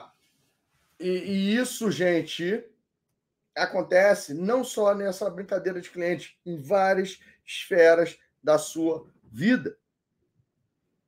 Tá? É, uma das mais bizarras que eu conheço é quando não sei alguém inventou o termo humilde para pobre. Né? que começou a falar assim: olha, eu vim de uma família, seja humilde. Eu vim de uma família humilde, né? É, é, é, é bom, é virtuoso ser humilde. Ser humilde é bom mesmo, é virtuoso. Humildade é você estar aberto a crescer, a aprender com qualquer um, com qualquer coisa. Mas de repente, não, não, não, olha só. É, rico é humilde, pobre é, rico, rico não é humilde, pobre que é humilde. Você quer continuar sendo humilde, você quer honrar a sua família, você quer honrar essa palavra positiva que é humildade. Aí você vê que é o quê? Escassez ruim travestida de humildade, que é bom, né? E a gente tem que ir entendendo como é que é essa semântica na nossa cabeça para conseguir se libertar de algumas dessas crenças que estão nessa brincadeira. É, humildade tem, que nem aqui, ó. Humildade tem nada a ver com classe social. Eu conheço gente que é rica e humilde e conheço gente que é rica e arrogante. Do mesmo jeito que eu conheço gente que é pobre e humilde e conheço gente que é pobre e arrogante. Beleza? Então, gente vê ali. Gente, conversa negativa. Tem uma galera que adora falar mal de si é, ou principalmente quando está sozinho, é perseguido pela própria sombra. Esse era mais ou menos o caso da Gil, que vocês conheceram agora de manhã. Pô, tu é um brinquedo quebrado, tu não merece é, isso. Quem é você para querer ousar? É, quem é você para conseguir isso ou aquilo? Fica aí no seu lugar. Isso não é para o seu bico, não. Só que não é o mundo falando, não. É você falando para você mesmo. Pô, ah, eu sou. Eu, eu, eu nasci para ser gordo mesmo, então deixa eu pelo menos aproveitar. O, o que eu mais gosto é comer, entendeu? Eu nasci para. Putz, eu não nasci para ganhar dinheiro, eu nasci de uma família humilde mesmo, uma coisa desse tipo. É, ah, eu não tive estudo suficiente. Ah, então. então a própria pessoa começa a encontrar a explicação para se colocar no lugar que é o lugar de baixo, para se manter na zona de conforto. A gente tem que detectar esse tipo de linguagem nela e, mais uma vez, daqui a pouquinho começar pô, a tic, tic, e, e começar a fazer os nossos ataques em cima disso. Beleza? Outros já têm ali, ah, já se sentem perseguidos pelo mundo olha só que interessante, né? É, essa parte assim, de pessoas tímidas versus pessoas extrovertidas. Né? Eu sou muito tímido para aparecer nas câmeras. Aí eu sou muito tímido para mandar um convite. É... A pessoa acredita, na verdade, é, é, é, muito bizarro. Eu, eu, eu vejo a pessoa tímida como uma pessoa com um ego muito mais inflamado, que acredita que é o centro do universo, do que uma pessoa extrovertida, que, na verdade, às vezes pega e vê se não faz sentido. O extrovertido acreditando que ninguém do mundo está prestando atenção nele, tem que às vezes pendurar uma melancia no pescoço para conseguir aparecer. O tímido não sei da onde que ele alucina que o mundo está prestando atenção nele e que se importa com ele. Então é, é, que nem eu conheço um monte de gente ali no coaching que fala: pô, vou mandar esse convite. Aí imagina assim, como se fosse: Imagina eu recebi o seu convite, né? Quem é, recebi o convite da Irene, né? Ah, não é possível que a Irene tá no coaching. Ai, putz, ela me convidou para a sessão. Galera, ó, ferrou. A, a Irene virou coach agora e, e ela tá enchendo o chá. Antes de eu dormir, ai, maldita Irene, ela me convidou para uma sessão de, de coaching. Cara, o que, que ela tem na cabeça? Amanhã eu vou acordar no café. Cara, Irene, por quê? Por quê? No grupo, mas ela vai ver só. Esse fim de semana é, eu vou convocar aqui a reunião, pessoas que gostam dela, para a gente dar um jeito nisso. Né? O fim de semana, nossa, vocês sabiam que a Irene está fazendo coaching. É, é, pessoal, é como se fosse assim. Sabe o que, que acontece quando a pessoa recebe uma mensagem sua? Ah, uma mensagem fulano. Ah, não é da minha conta, não quero isso agora, não. Entendeu? E, e passou. Outras, talvez a sua mensagem chame o interesse dela a ponto dela, dela ver. O, e, e a maioria sua mensagem vai chegar, a pessoa não vai nem ler. Olha você, o seu comportamento. Aí você acredita que o mundo inteiro também se comporta que nem você, né? Porque você limpa o WhatsApp.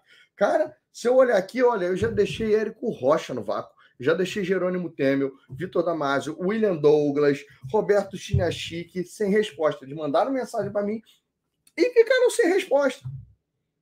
Por quê? Eu não estava num momento legal para dar atenção para a mensagem deles. Ah, depois eu respondo, procrastinei, esqueci, que depois entra mais mensagem.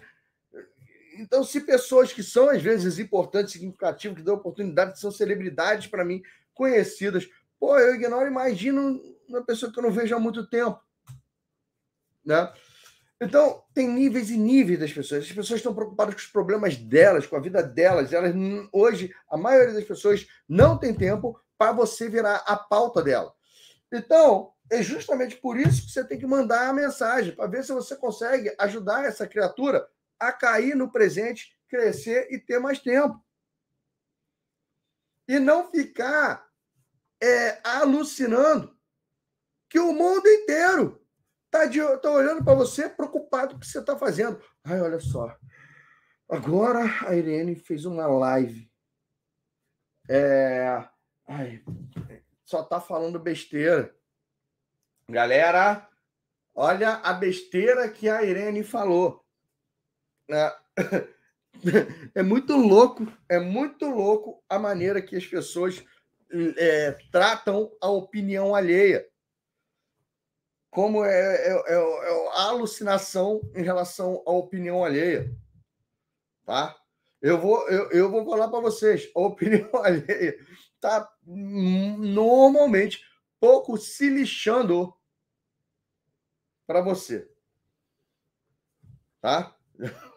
anunciando mais ou menos isso aí. Isso é muito menos importante do que você imagina nesse aspecto. Agora, você é o, a resposta para a pergunta de alguém. Você, na verdade, né, é o milagre para um problema de alguém. Tá? Tem gente que está precisando da sua ajuda, não está precisando da minha ajuda, não está precisando da ajuda da Gil, não. Está precisando da sua é, ajuda. Vai conectar com você. Não, não quer me ver. Tá? A foto não é a primeira vez que aparece, né? Bem parecida ali com a primeira. Pessoa tem uma, uma visão distorcida sobre si, sobre as suas capacidades, sobre a sua aparência, sobre o seu merecimento né? É, uma distorce de maneira negativa a maioria das coisas sobre si. Ou se diminuem, se veem menor do que os outros, se veem incapazes, impotentes. E é muito interessante, sabe? Porque toda criança, que nem a gente viu, tem uma origem, né? Você, quando era às vezes criança pequeno, você talvez vi, é, é, era impotente sobre uma iminente coça que seu pai ia te dar.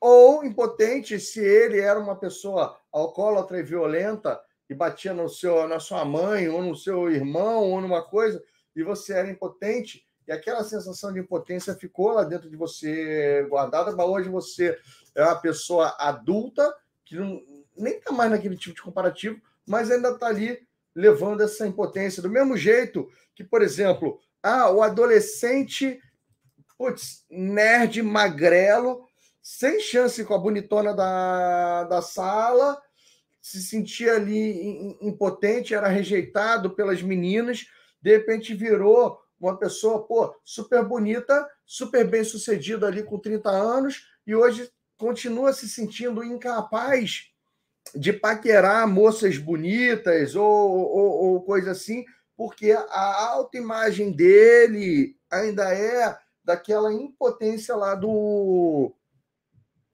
do, do, do adolescente que está dentro dele nessa parte. Tá?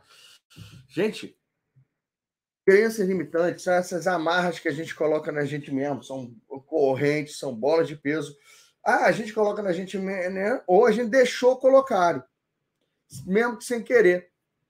Mesmo que sem querer. A gente permitiu. pô, ao longo da vida que nossos pais colocassem essa crença na gente, nossos pais substitutos, nossos professores, os livros, nossa educação, outras referências, outras coisas. A gente foi, a gente era um disco vazio e todo mundo foi escrevendo alguma coisa naquele disco e aquilo hoje virou as suas regras. E essas regras, muitas delas podem te ajudar, mas muitas delas podem estar o quê? Te sabotando, te bloqueando, né? O problema dessas crenças é que algumas são bem óbvias e outras não.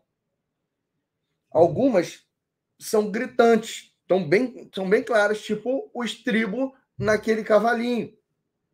Outras, nossa, estão escondidas dentro de uma pasta que você tem que ir abrindo e explorando um monte de pasta até você encontrar ela, quase que inconsciente, né? E as duas são igualmente perigosas. Só que o inimigo invisível é mais difícil de você combater e atacar. Bruno, como que eu faço para detectar crenças limitantes, então? A gente vai aprender aqui já a usar várias técnicas, mas você vai detectando crença limitante na linguagem das pessoas. A linguagem já denuncia crença limitante. A fala, a comunicação, o que ela fala, o que ela não fala. Obviamente, nas ações, no que ela faz e no que ela não faz. Tá? Nas justificativas.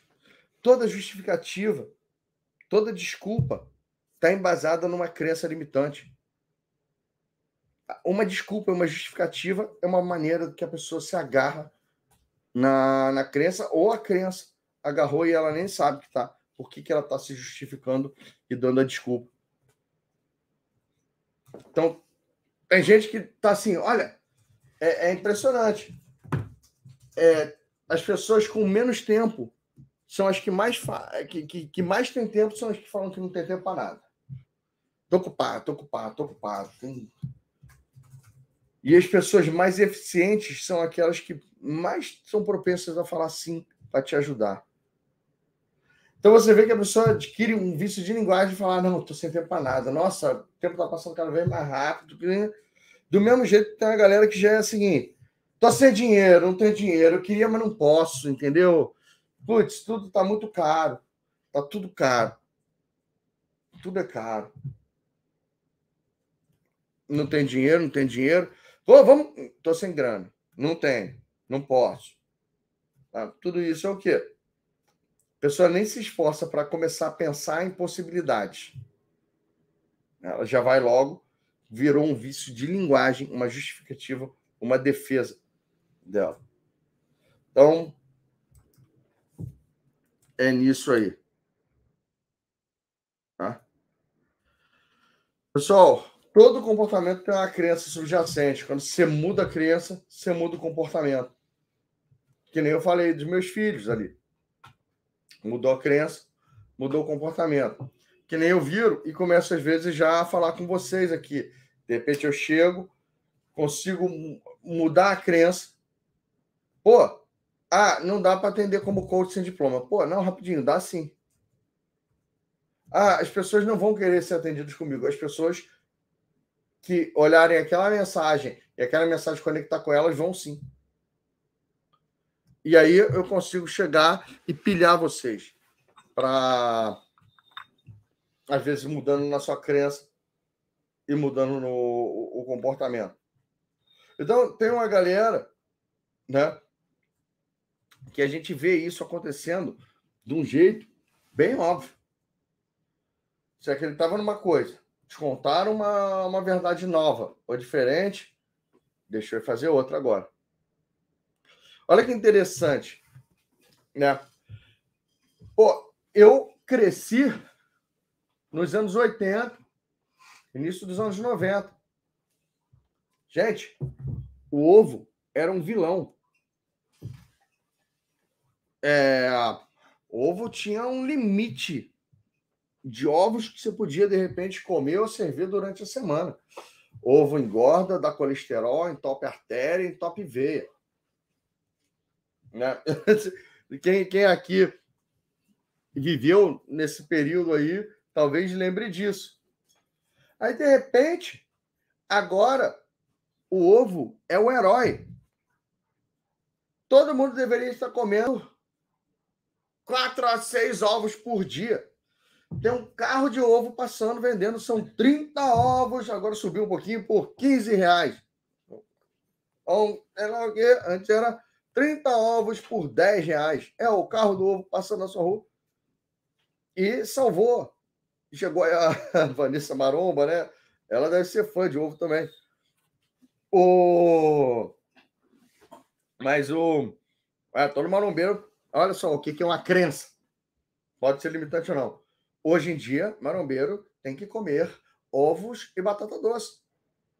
Se você não comer ovo e batata doce, seus músculos não vão crescer. Né? o... Depende do lugar. A boca com leite mata, né?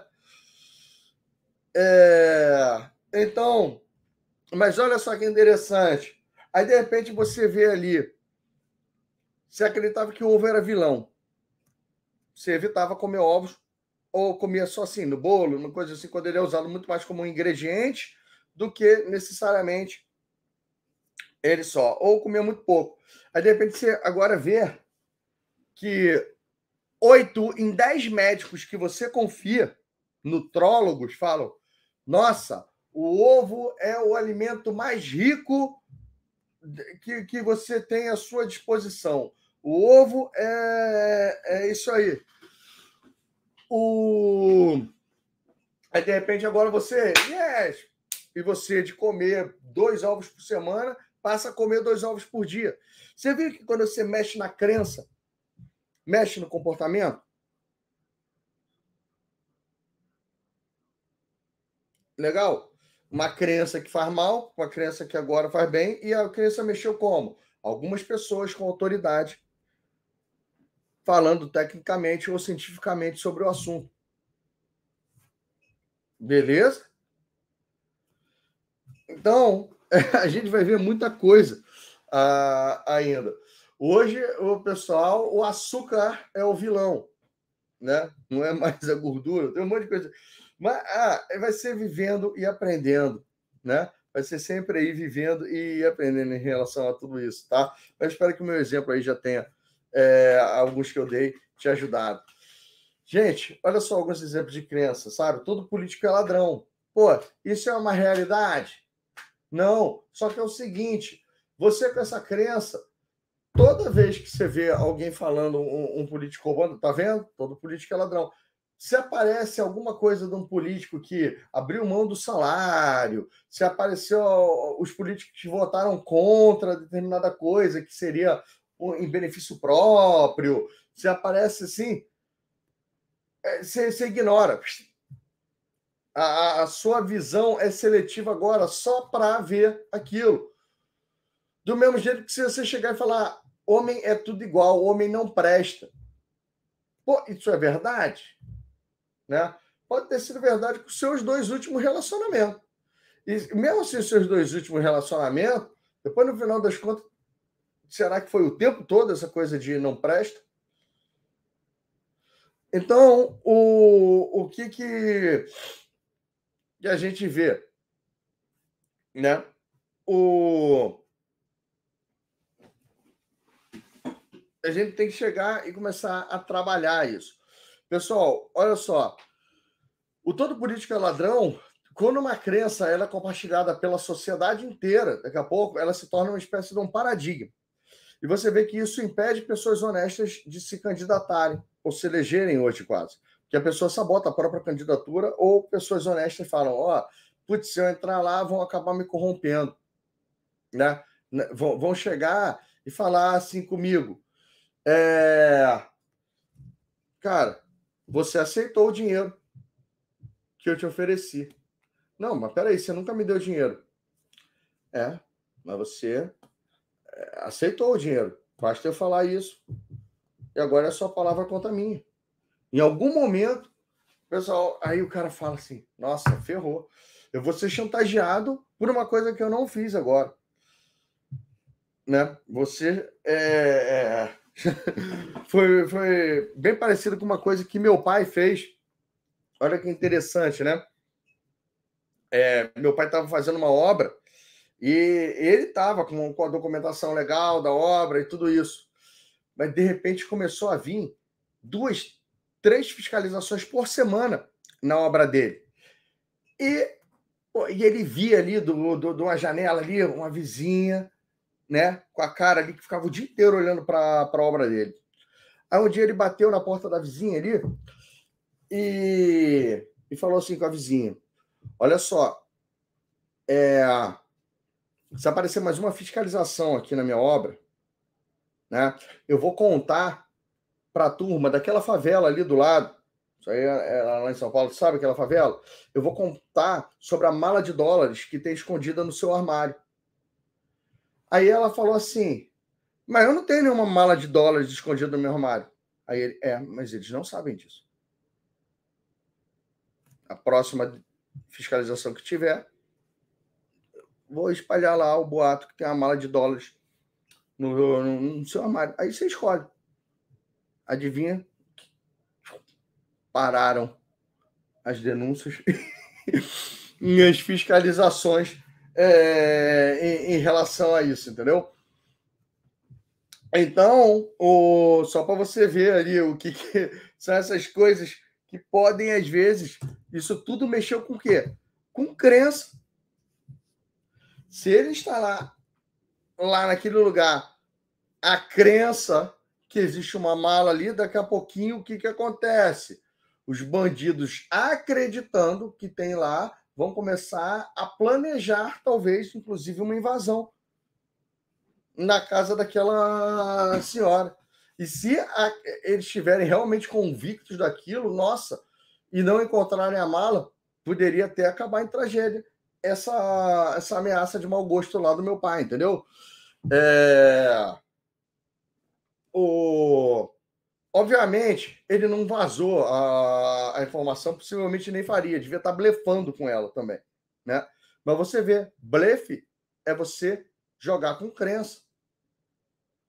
Vendedor é chato, gente. O... Alguém aqui tem essa crença? Ai, não gosto de vendedor. Ai, odeio vendedor. Odeio que me vendam as coisas. Cara, tá me vendendo. Ai, que absurdo. Que nem. Teve gente que mandou mensagem para mim. Ai, Bruno, é, é, eu estava tão feliz fazendo a sua formação. Você tinha que oferecer aquele curso, sabe? E ficar igual a todos os outros. Acabou a, a, as minhas esperanças que existia alguém que. Aí eu, pô, eu estou deixando de entregar o meu treinamento porque eu fiz uma oferta eu fiz um eu não, não te vendi nada, eu fiz um convite para você virar minha aluna se você quiser expandir o seu conhecimento é, sobre disco. Mas você vê, a pessoa tem implicância com vendas. E agora é muito interessante, sabe? Porque uh, todo às vezes as pessoas não gostam que venda para ela, mas todo mundo ama comprar. Então, as pessoas amam comprar. Pô, eu não tô triste. Hoje eu fui lá e fiz compras na, na reserva. Comprei seis cuecas. Eu estou feliz com as minhas cuecas. Hoje eu comprei vitamina C. Eu estou feliz com a minha vitamina C. Hoje eu comprei ó, um, um, um baldinho de frango do KFC e comi almoço. Estou feliz com a minha compra, né? É, com meu, foi, foi o meu almoço e foi o meu jantar também. então, o, eu não estou nem um pouco triste. Ai, olha só, o marketing, a propaganda do KFC, aquele frango maravilhoso, a reserva, o cara mandou um torpedo falando assim: você ganhou um desconto de 50 reais para você comprar pela internet. É, e Aí eu fui lá, pô, que legal, deixa eu aproveitar, estou precisando de cuecas. Fui lá e comprei. O... Pô, hoje eu comecei a sentir ali como se fosse assim, meio que o rinite ou um resfriado, começando e tal. Fui ali e comprei uma vitamina C, entendeu? Então, o que, que acontece? Todos temos problemas. E os vendedores estão ali para fazer a solução chegar de uma maneira melhor em você. Beleza? Então, o comprar e vender é que nem sexo, galera. Todo mundo gosta de fazer. Você só não quer fazer com a pessoa errada. Beleza? Então, é, você que quer virar coach, você tem que ser vendedor. Você vai virar vendedor. Você, você tem que ser o seu melhor vendedor. Tu vai passar a ser um prestador de serviço. Só que para você poder prestar o serviço, primeiro você tem que vender. Olha que interessante, não é o contrário. Primeiro eu presto serviço e depois eu vendo. Tá? É, né? Nesse tipo. Crença ali, limitante. Sou péssimo com mulheres, né? E né, tem uma, uma turma ali. Você vê que às vezes a mulher mais bonita da balada, do baile, do bar, ela fica sozinha. Por quê? Tem um monte de homem com a crença limitante assim. Ah, é muita areia pro meu caminhãozinho. Primeiro engraçadinho que chega e fala assim: pô, mas o meu caminhãozinho pode fazer duas viagens. Ou então pensa assim: não, eu já tenho, vou atrás do sim. E aí vai lá, se engraça e se dá bem, entendeu? Aí os outros olham aquele casal lá e falam: deve ter dinheiro. Mulher bonita só gosta de dinheiro. Aí outros vão falar: não, é verdade. Não. Né? E aí, pessoal, que nem crença ali. E aí, o nugget, eu, eu, aquele KFC, eu, eu tenho certeza que é filezinho de frango mesmo, entendeu? O nugget do, do McDonald's é frango ou não é? Baseado nisso, você pode comer ou não, entendeu? No que alguém fala ali para você. Mas é muito engraçado você ver como é que muda a crença, às vezes muda o comportamento. Sempre tá. Tem um monte de vegano que come a batata frita do McDonald's, né? É... Crente que a batata frita do McDonald's tem zero traços de carne, né? Ou de proteína animal. E aí, de repente, descobre-se que nos, dentre os 27 ou 23 ingredientes que tem da batata frita, tem um, um borrifador que é feito à base de um caldo de carne para ajudar a dar o mesmo aroma e homogeneizar ela. E, tal coisa. Então, um dos ingredientes que tem lá é, uma é feita com um caldo de carne e deve ter 0,0%, mas é o suficiente para um vegano radical não poder comer. Então, pronto, se você é vegano, eu acabei. É que nem eu, com a sua alegria de McDonald's, se é que você é, comia. Ou então, ó, os colchões ortobon usam leite de vaca para amaciar os fios de algodão. Né? Putz, não posso mais usar dormir em colchões do ortobon, porque é, usa né, o tadinho ali das vaquinhas que tem o seu leite, deveria ser dos bezerros, arrancado para amolecer fibras de algodão de colchões de carnívoros imundos. O é isso aí, O hambúrguer no McDonald's é feito com minhoca, um monte de coisa nessa brincadeira. Pessoal, é... é você tá vendo? Isso tudo aí são brincadeiras com, com, com crença. Qualquer pegadinha, né? Dinheiro não traz felicidade. Doe o seu e seja feliz. Então, né? Eu conheço gente feliz e gente triste. Conheço gente com dinheiro feliz e gente com dinheiro triste. Conheço gente pobre feliz, gente pobre triste. Eu não conheço ninguém que é rico e é infeliz pelo fato de ser rico. Coitado de mim. Entendeu? É, ai, fiquei rico, agora sou infeliz. É, mas é o que? É o pensamento para agarrar, ficar melhorzinho a crença. Essa brincadeira do McDonald's que eu tô falando, é, dessa parte toda ali, pô, pegadinha, gente.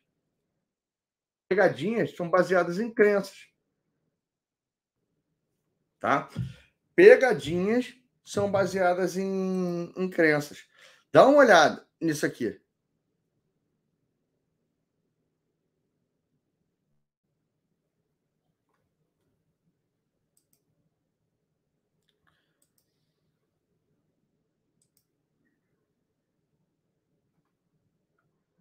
Aí.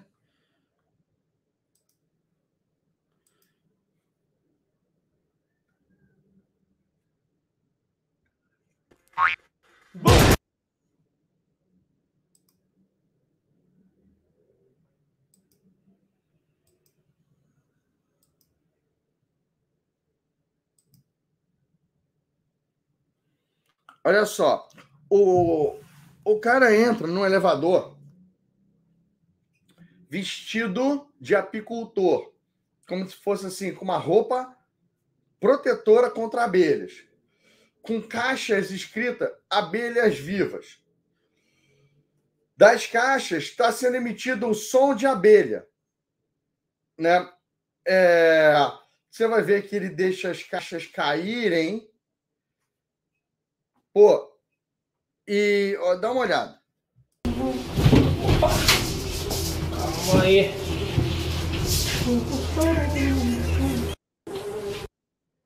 É, ué? O número? Pera aí que eu vou pegar pra você aqui, só um pouquinho, rapidão, pera aí. Não mata, hein, velho, caramba. Cara, vê que você tá cheio de bagulho na mão. Cuidado de rosca, cuidado de rosca, cuidado. Cuidado, cuidado, de rosca. Ai, meu Deus do. Bota, ele, bota, bota, bota, bota, bota. Cuidado, cuidado. Isso, bota, bota, bota, bota cara, bota.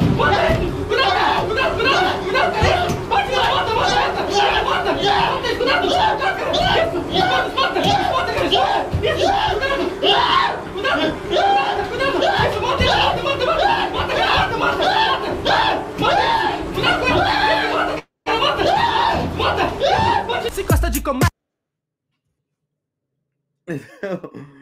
o que, que acontece? Pô, cai ali, o barulho aumenta, ele pega papel picado, joga no cara que dá uma sensação de, de ter asas ou insetos nele, pega um palito de dente e ainda dá uma esferroadinha com um, um, um palito de dente. Pô, olha só, tem imagem de abelha? Tem som de abelha? Tem sensação de abelha? É abelha. A cabeça manda, o corpo obedece, o cérebro manda, o, o corpo obedece, as coisas acontecem, tudo acontece duas vezes. Primeiro na nossa mente, depois no mundo real. Olha só, não é? É, é claro que o, ver, o, o verdade também pode ser oposto. Se a gente vê no mundo real, pode fixar na nossa mente. Mas a nossa mente tem o poder criativo de distorcer o mundo real. A gente está no mundo de Matrix, legal. Você, se quiser agora ver a imagem de Jesus na sua frente, tu não precisa nem fechar os olhos, uh, aparece ele ali brilhando é, para você, entendeu? O, então, e aí, se você quiser acreditar que ele está falando com você, você consegue ver ele falando com, com você, né? Eu falo, às vezes, do, do filme do Justiceiro com o, o, Picolé, né? O, tem um monte de cenas assim que são parecidas. Tem outra pegadinha, gente. Olha só, esse lance é, chega a ser perigoso. É o que o Thiago Fonseca fez. O Thiago Fonseca é o cara do, do canal Boom, né?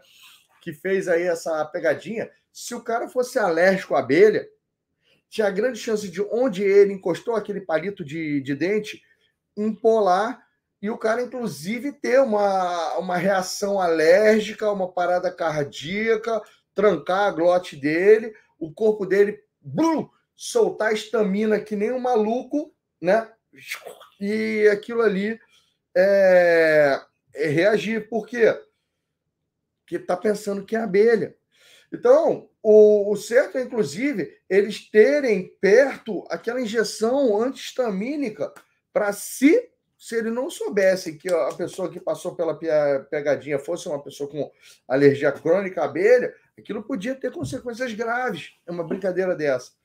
Você vê que tem outra brincadeira que o cara chega na privada ali, do banheiro desses públicos, que costuma ter um, um vão de mais ou menos uns 20 centímetros entre uma latrina e outra na parede delas.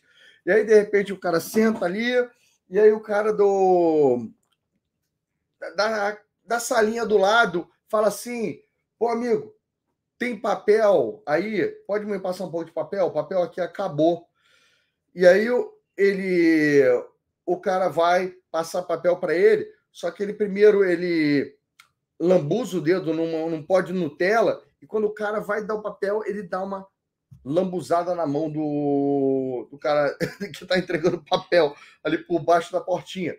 Pô, tu vai lamber para ver se é Nutella o bagulho? É, tu vai cheirar para ver o, o cheiro que tem? Não. As pessoas ficam ali furiosas. Porra, eu te ajudar, você passou merda na minha mão, seu desgraçado, sei lá o que, né? Tem gente que sai ali, né? É, entra nela. O, o, o que que acontece, sabe? Isso é o quê? É uma brincadeira com crenças. Tá? O, é, é uma brincadeira com crença. Então, a mente influencia poderosamente realmente aí o que tudo que a gente faz. Olha só, gente. O, é, você pega ali dentistas e hipnoterapeutas experientes.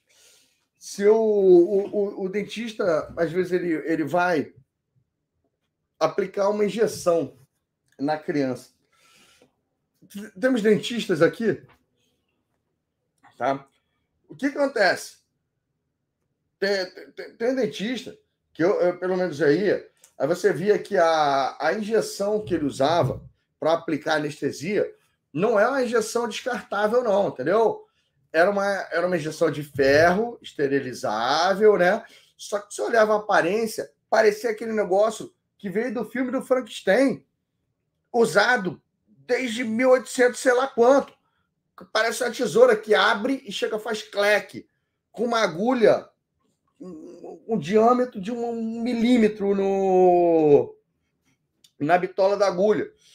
Se a pessoa chega ali e fala para você, aí você vê ele metendo aquela injeção, ainda faz assim, e sai um, um líquido. Você fala, nossa, ferrou.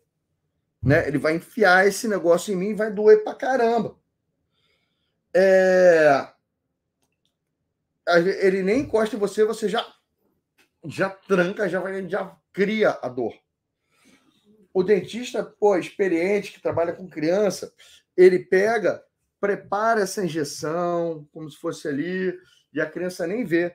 E às vezes ele chega assim: ó, é, se você sentir um desconforto aqui na gengiva, é porque o tio passou a unha sem querer. E aí, mete a injeção, a criança nem vê e nem, nem doeu. Entendeu? Do mesmo jeito que se eu chegar e mostrar uma injeção que a ponta da injeção parece a, a, o bico de uma tomada, né? Falar, eu vou enfiar isso em você e eu pegar um palitinho de dente, encostar, você capaz de, de sair tendo um surto por aí, né? Placebo, gente. Nossa, tem gente que toma, é, é, já tomou remédio estragado.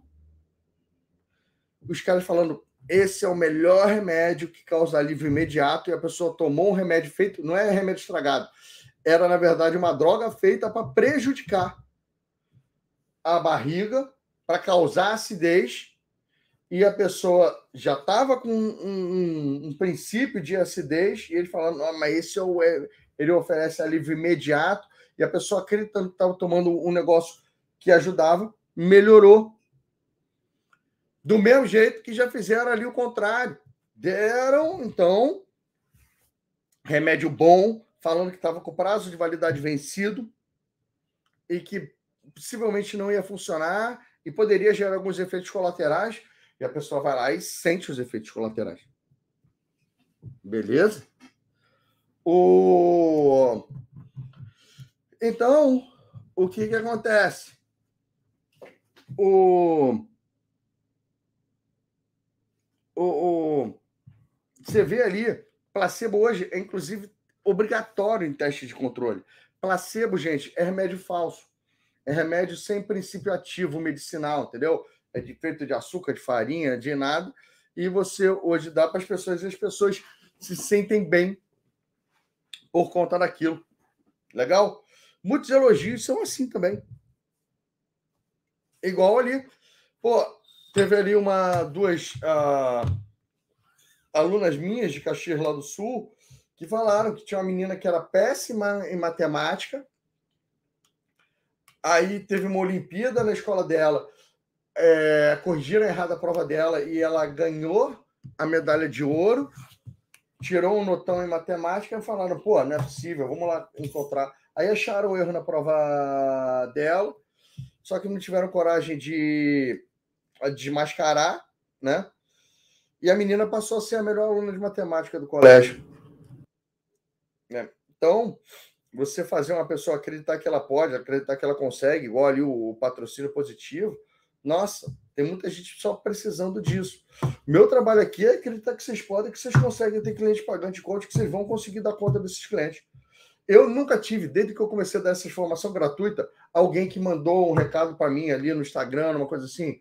Bruno, tu é um responsável do caramba, entendeu? Eu fui atender uma pessoa e não dei conta de, de atender. No meio do processo, eu prejudiquei e piorei a vida é, dela.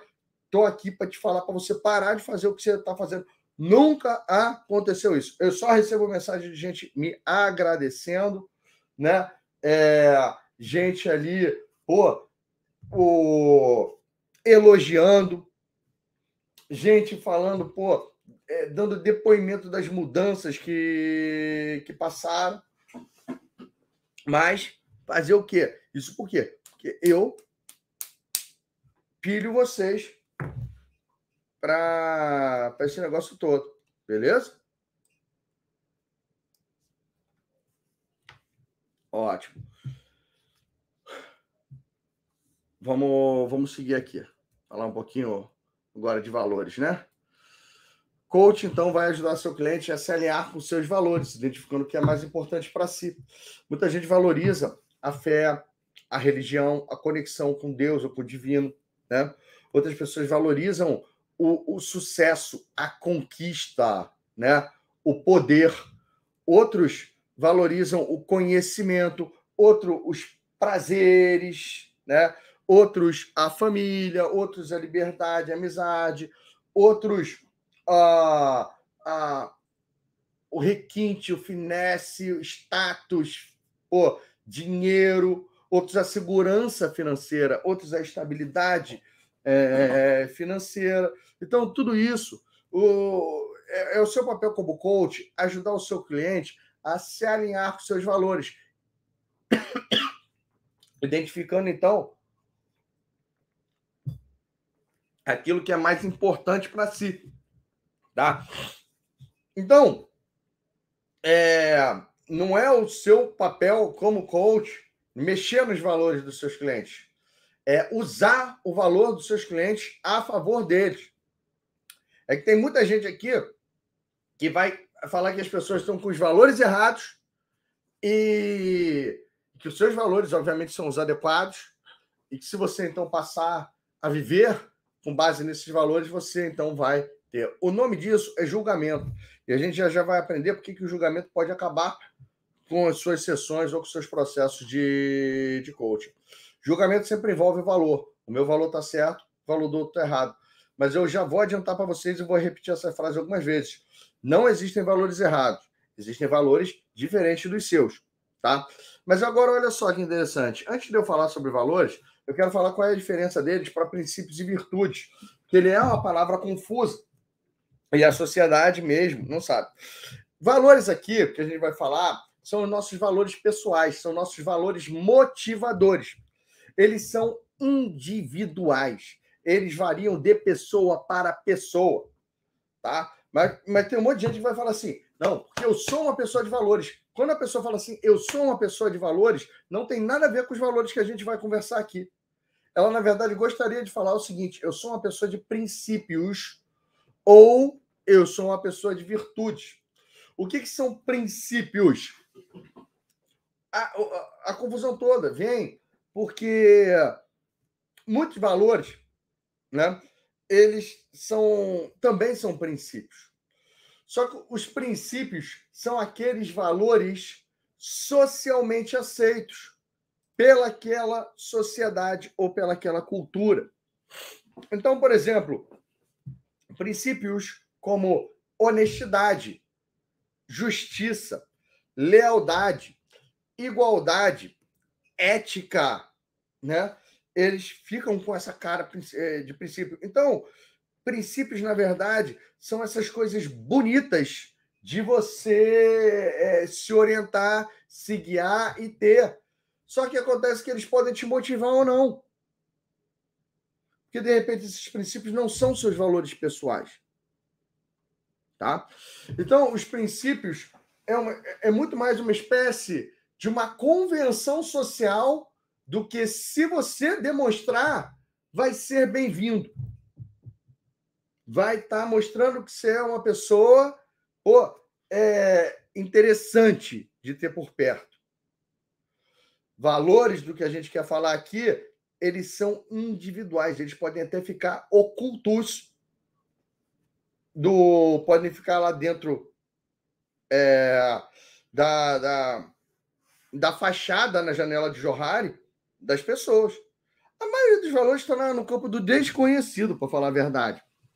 Você fazendo um exercício, uma ferramenta, nós, como coach, conseguimos trazer, extrair os valores do, do, dos clientes. Às vezes a gente fica sabendo eles não, vira ponto cego, e, e aí se a gente der feedback para ele, e ele, pô, entender isso, pronto, veio para a arena, ou é, ele pega e, e guarda aquele valor na fachada dele. Ok? O... Então, gente, e virtude, o que, que é? Virtude, em geral, é uma espécie de um comportamento que tende a levar a pessoa ao êxito, tende a levar a pessoa a ter sucesso.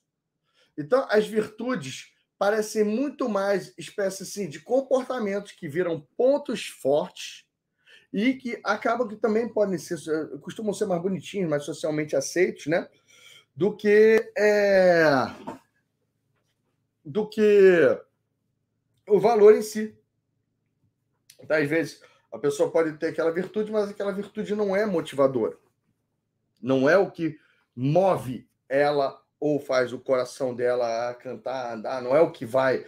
Pô, se faltar, ele vai sofrer, se tiver, é o que ele vai buscar, né? E todo comportamento está em busca de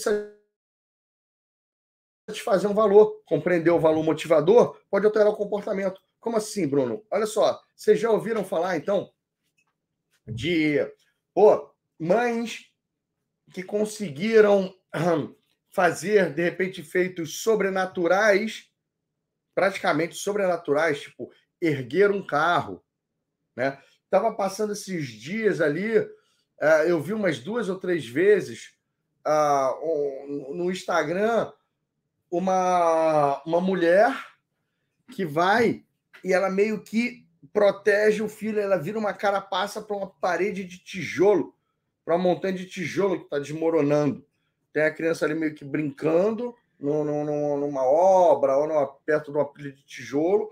A pilha de tijolo vai desmontar. Não sei se alguns de vocês viram isso. Eu já vi umas duas, três ocasiões diferentes ali no, no Instagram essa imagem ali ah, passando, né? Então, o que leva uma pessoa a se colocar numa situação de risco ou de perigo que normalmente ela não se colocaria? O que leva uma pessoa a sair de uma zona de conforto e correr na direção de algo que normalmente ela correria contra? Algo muito importante Algo, então, que motive você a se desafiar, a, a, a, a, a vencer as suas limitações, os seus pensamentos, os seus sabotadores e ir em busca daquilo de maneira ali muito mais intensa. É assim que você vai então trabalhar como, como coach. É conseguir encontrar o que faria a pessoa dar o estalo e fazer aquilo. Por exemplo, é um erro muito comum de coach de emagrecimento ou pessoas que vêm dessa vibe de yoga, né? É, que tendem a ser saudáveis, se alimentar melhor, se exercitar, meditar, ter aquela rotina, né? Que é de bem-estar bem interessante. E aí são pessoas que, em geral, têm valor saúde. E aí eles querem virar coach de saúde, é, coach de emagrecimento, e não conseguem cliente nenhum porque ficam falando para a pessoa que ela vai ser mais saudável. Em geral, pessoas doentes querem ser mais saudáveis. Pessoas. Um, um, os gordinhos não se veem como doentes. A maioria das mulheres que querem emagrecer não se veem como doentes. Elas só se veem como feias. E que podem ficar mais bonitas. Então, o valor que está por trás, em geral, é vaidade, é autoestima. Se o casamento estiver ameaçado, porque ela acha que o, é, que o marido está começando a dar em cima de uma, de uma mulher mais magra, é, aí você vê que a pessoa vai lá e, e se mexe, né? Começa, de repente, a levar muito mais sério a coisa, porque agora você encontrou o valor. Do mesmo jeito que eu já estava supervisionando um caso de coaching e que a, a mulher já tinha feito de tudo, efeito sanfona para emagrecer, ela estava ali com 140 quilos, não queria fazer a bariátrica e sei lá o quê. E aí, de repente, mas ela começou a querer engravidar. E o médico falou: se você engravida com esse peso, você coloca em risco a sua vida e a vida do seu bebê. Para você poder engravidar, você vai ter que chegar ali a 90 quilos. Adivinha o que aconteceu? A mulher conseguiu ali secar tipo, 50 quilos em menos de um ano para poder engravidar, porque agora apareceu um motivo certo, a vontade de ser mãe, né? E aí você vê que o comportamento dela mudou, porque agora tem um valor a, a satisfazer. Quando a gente altera o valor motivador, a gente altera o comportamento. Olha que interessante, que nem Pô, hoje, hoje eu fiz uma sessão de coaching de manhã com uh, um, um cara. Ele é muito bom, muito competente. Ele é um prestador de serviço, né? E ele, o, e os clientes dele são satisfeitos com o serviço dele e ele ganha muito bem como prestador de serviço. Só que agora ele quer sair dos bastidores e vir para os palcos e para os holofotes. E, o, e para isso ele precisa fazer uma coisa. A mesma coisa que ele faz pelos clientes dele, ele fazer para ele. Só que olha só que interessante, para ele ele não faz. Ele acaba sabotando o próprio sucesso como protagonista, como expert. É, por quê? É, não tem o, o, os valores dele, ele como prestador de serviço já estão honrados. Aí a gente tem que fazer o quê? Hum, encontrar um valor que vai motivar ele. Orgulho, desafio, alguma coisa nessa, nessa linha. Até mesmo o relacionamento. Relacionamento é muito importante para ele. E aí, é, eu comecei a construir que era capaz dele perder a admiração da mulher se ele não fizesse aquilo funcionar. Né?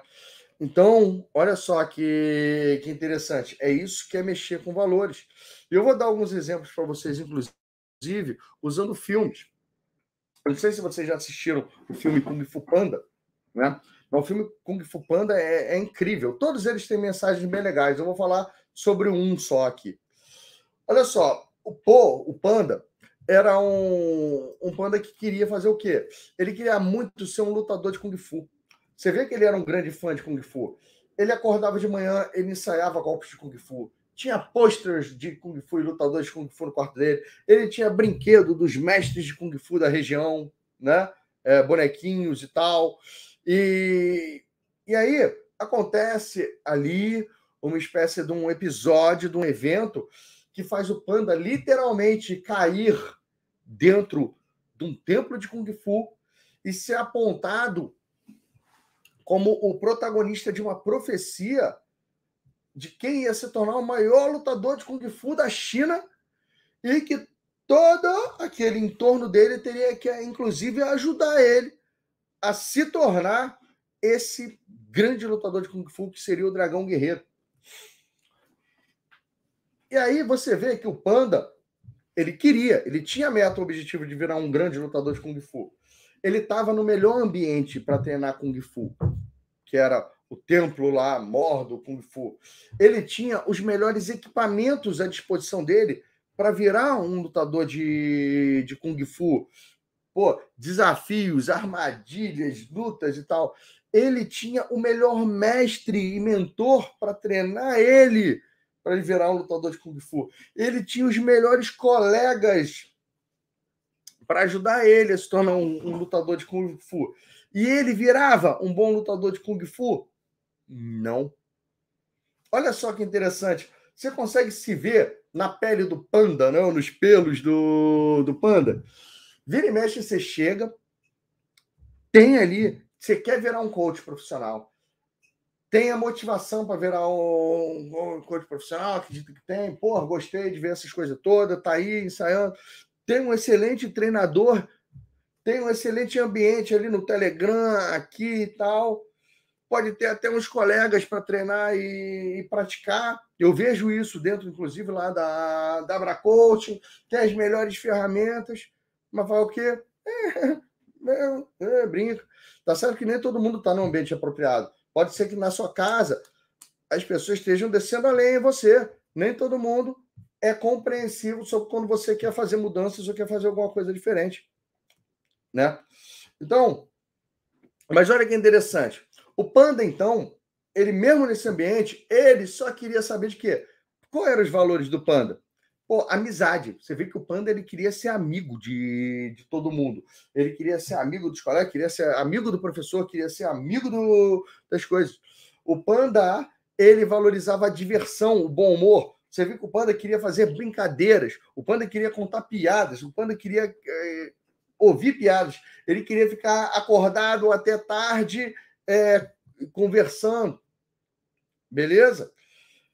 E o Panda valorizava outra coisa também. Ele, você via que o Panda valorizava muito também família, o pai dele, o tempo todo pensando ali, mas o Panda valorizava comida. E teve uma hora que o, o, pô, o Panda entrava nos corredores de armadilha e saía brincando, zoando tudo, só se ferrava, não aprendia. Teve uma hora que o mestre descobriu que o Panda conseguir pegar um biscoito de um dos colegas dele, ele pau, subiu rapidinho num armário que normalmente ele não subiria. Ele fez um esforço maior do que ele estava disposto a fazer nos treinos para pegar aquele biscoito. Aí caiu a ficha no, no, no mestre, e o mestre, pô, quer dizer então que esse panda é movido a comida. E aí você vê que o mestre começou a botar o quê? uma comida de recompensa nos treinos. Pô, treina aí que você vai comer o pastel, treina aí que você vai comer o biscoito, treina aí que vai ter uma macarronada. É, tudo tinha comida envolvido depois ali do, do treino. O que acontecia? O panda treinava. Quando o panda treinava, ele foi ficando bom até a hora que ele virou ali, realmente ali, com o, o, o, mestre de Kung Fu que ele deveria se tornar, né? Mas olha que interessante, o seu papel é ser esse mestre na vida dos seus clientes. Não é falar, olha, é, treina porque você vai ter que ser responsável pela vila. Treina porque é muito legal ser um mestre de Kung Fu. Treina porque quando você vira um mestre de Kung Fu, você ganha status. O Panda não liga para status. É, o, o Panda nem liga para reconhecimento. Se você assistiu Kung Fu Panda 1, você via que o, o vilão do filme era movido por reconhecimento. Ele queria ter ganho o reconhecimento do mestre e não ganhou, e por isso tocou o terror no, no negócio todo. O, o, ele queria pegar o, o pergaminho dourado para poder ser reconhecido. O Panda estava um pouco se lixando para reconhecimento. Agora, de repente, o tigre lá tá um pouco se lixando para comida. Mas o panda não um pouco se lixa na comida, me dá aqui que eu quero comer. Entendeu? Então, pessoal, é... não interessa. Você vê que você tem o seu objetivo é encontrar o biscoito do panda. Ajudar o seu cliente a encontrar o biscoito dele e começar a coligar, a ligar a meta dele a isso. E ó, é isso que a gente faz na grande jornada. Se você agora identificar por que, que eu dou tanta ênfase nas recompensas, naquelas recompensas intangíveis, é porque é lá que está o segredo para o cliente te contratar. É lá que estão os valores. Você, sem querer, você já extraiu os valores do, do cliente ali na grande jornada, alguns primeiros. Então, quando eu falo para você, olha, você não quer 10 mil reais. Você quer o que 10 mil reais podem fazer por você, pela sua família, pela sua vida. Você não quer ganhar 10 mil reais por mês como coach. Ah, não, Bruno, eu quero sim. Não é isso que motiva você. O que motiva você é você ter, nossa, realização pessoal e profissional na carreira que você está ajudando pessoas. O que você quer é ter condições de dar mais qualidade de vida para sua família, poder colocar os seus filhos no colégio melhor, pagar é, inglês, atividade física, ou, ou então poder dar uma viagem para eles. Você quer poder viajar, você quer poder, de repente, comprar um, um, um carro mais legal, quer poder ajudar em casa, quer poder trabalhar de casa, igual a Gil, que, pô, e trabalha só até a hora da filha acordar, aí depois fica com a filha, aí depois que a filha vai para o colégio, para a creche, trabalha mais um pouco, é, aí quando a filha volta, fica com a filha, e quando a filha dorme, que ela trabalha mais. mais então é, esse, é isso que você quer. Então você vê, os 10 mil são, na verdade, um meio para você chegar onde você quer, você ganhar 10 mil reais por mês, de repente. Só que o que te motiva são aqueles intangíveis lá em cima. Aí quando você vê para fazer aquilo, você corre atrás de 10 mil. Porque se eu falasse só o seguinte, olha, aqui tem 10 mil reais por mês, é, não seria tão motivador quanto, olha, você vai colocar no colégio melhor, você vai ter realização e satisfação, você vai ser orgulho para as outras pessoas, você vai estar ajudando outras pessoas, você vai estar recebendo mensagens, você vai estar fazendo parte da corrente do bem. Legal? Então, saca que quanto mais você compreender sobre valores e você conseguir pegar os valores das pessoas, mais você tende a conseguir vender e fazer. Do mesmo jeito, olha só, vender uma ideia, né? Botar a pessoa. Indiana Jones é a última cruzada. Né? Ó, tem o, o Indiana Jones e a Última Cruzada. É um filme muito legal, onde está o Indiana Jones numa corrida contra os nazistas para ver quem consegue pegar o cálice sagrado, o cálice da Santa Ceia de, de Jesus primeiro, né? O Santo Graal. E aí, em determinado momento, os nazistas chegaram primeiro no, no templo onde estava o cálice sagrado. Só que entre os nazistas e o cálice tinha um corredor com armadilhas mortais, com três desafios divinos que só pouquíssimas pessoas seriam capazes de passar. Os nazistas estavam mandando então alguns dos seus lacaios lá, né? E aí de repente voltava só a cabeça do lacaio, eles não conseguiam passar nem da primeira armadilha. O Indiana Jones então, ele chegou meio atrasado lá nesse nesse templo só que ele acabou sendo capturado pelos nazistas. E, obviamente, a última coisa que o Indiana Jones gostaria seria ter que pegar o cálice para os nazistas. Né? Diferente do Panda, que queria virar um professor de, um, um, que queria virar um, um, mestre de Kung Fu, o Indiana Jones não tinha nenhum objetivo de pegar o cálice e entregar ele para os nazistas. Aí o nazista foi lá e começou a tentar motivar e persuadir o Indiana Jones, colocando uma série de valores na frente do Indiana Jones. Olha só, pega o cálice que o Hitler vai te transformar num cara muito poderoso dentro do partido, dentro aqui da. O Indiana Jones liga para poder.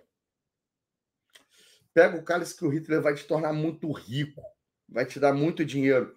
O Indiana Jones liga para dinheiro. Pega o cálice que o, o, Hitler vai te deixar famoso, vai te fazer uma celebridade. Indiana Jones liga para ser famoso celebridade? Não. Tu vê que o nazista está querendo motivar o Indiana Jones pelos próprios valores dele. Ele gosta de poder, ele gosta de fama, ele gosta de dinheiro, general nazista. Indiana Jones, essas coisas não, não, não colam. E aí, de repente, o nazista cai a ficha. Hum, estou motivando ele do jeito errado. Aí ele tira a pistola, né? Dá um, faz um ferimento mortal no abdômen, lá na barriga do pai do Indiana Jones, né? Eles estão lá num templo no meio do deserto. E aí ele vira para o Indiana Jones e fala: Doutor Jones, os poderes milagrosos do cálice são agora a única esperança de sobrevivência do seu pai. Ali está o corredor, por favor, vá lá pegar o, o, o cálice. O que aconteceu com o Indiana Jones? Ele, o nazista não precisou pedir a segunda vez. Correu rapidinho é, lá para pegar o, o cálice, legal? Então você vê o que, né?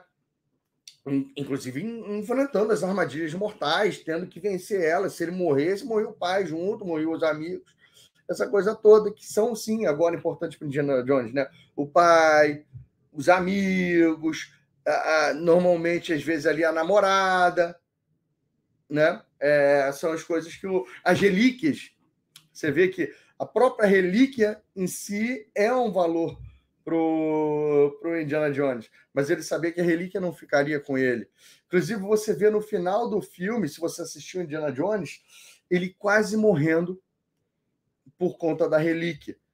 É, tentando, a mulher morreu tentando pegar, e aí depois ele inverte, o pai dele segura e o pai dele fala: deixa. Né? Então, Filme, filme é tudo de bom, né? É, a gente sempre tem aí um monte de coisa e paralelos para a gente ver. Pô, dentro do Advanced, eu faço a minha palestra do Frozen, né? E na palestra do Frozen, é, eu, eu, eu, trabalho muito forte, principalmente ali com crenças, né? Como que uma crença limitante instalada numa criança reflete na, em todas as tragédias, às vezes, da vida adulta dela. Que é, se você assistiu Frozen, o que acontece com a Elsa. Né? É, foi colocado nela uma crença que os poderes dela, e, e bem confirmado, machucam as pessoas. Né? É, e melhor você não usar, melhor você esconder eles. Né? E aí você vê ali o que, que uma pessoa faz. Aí tem uma palestra inteira com recorte falando, falando isso. O...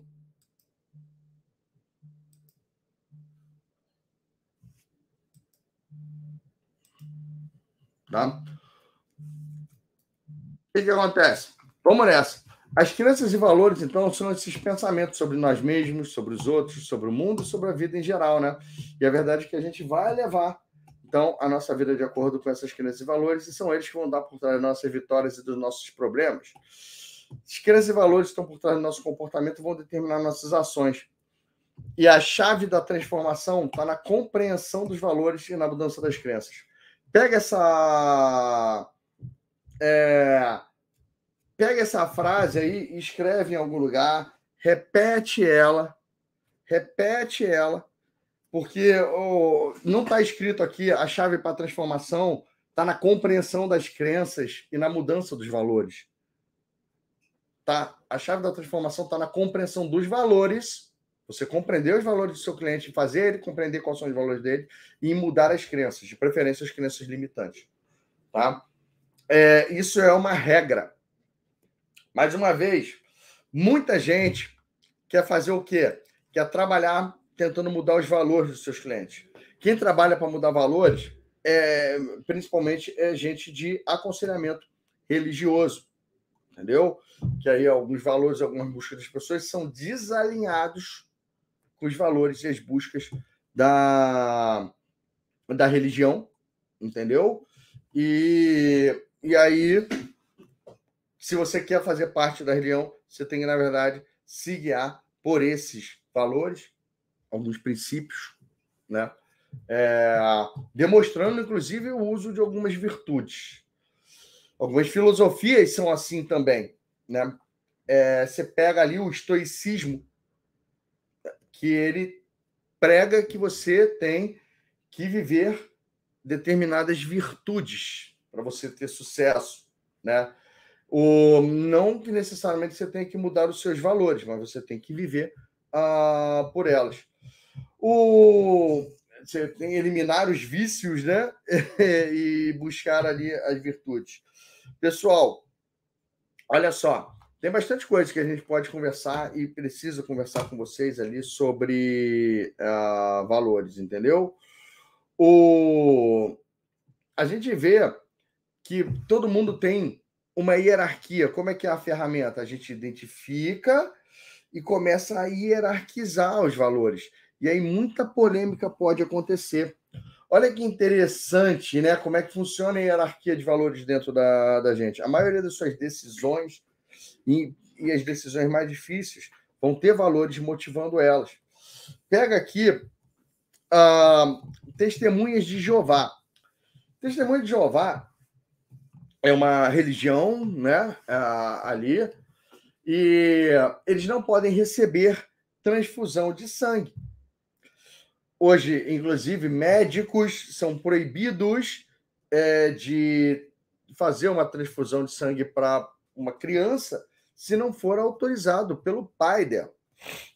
Ou mesmo se é aquela criança correndo risco de morte. E o que, que vai acontecer? Vamos supor que o pai chegou no hospital e o médico então vai expor a situação para ele.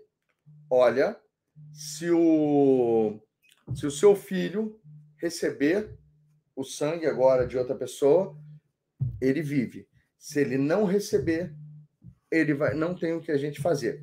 O Estado de Jeová tem hoje os próprios hospitais ou os seus próprios mecanismos para conseguir, inclusive, fazer um tipo de, transfer, de transfusão de sangue que é, é, um procedimento ali um pouco diferente que pode ajudar ali a, a fazer, a, a, sobreviver também, tá? Mas vamos supor que não tem esse procedimento no hospital que o filho dele foi, foi levado.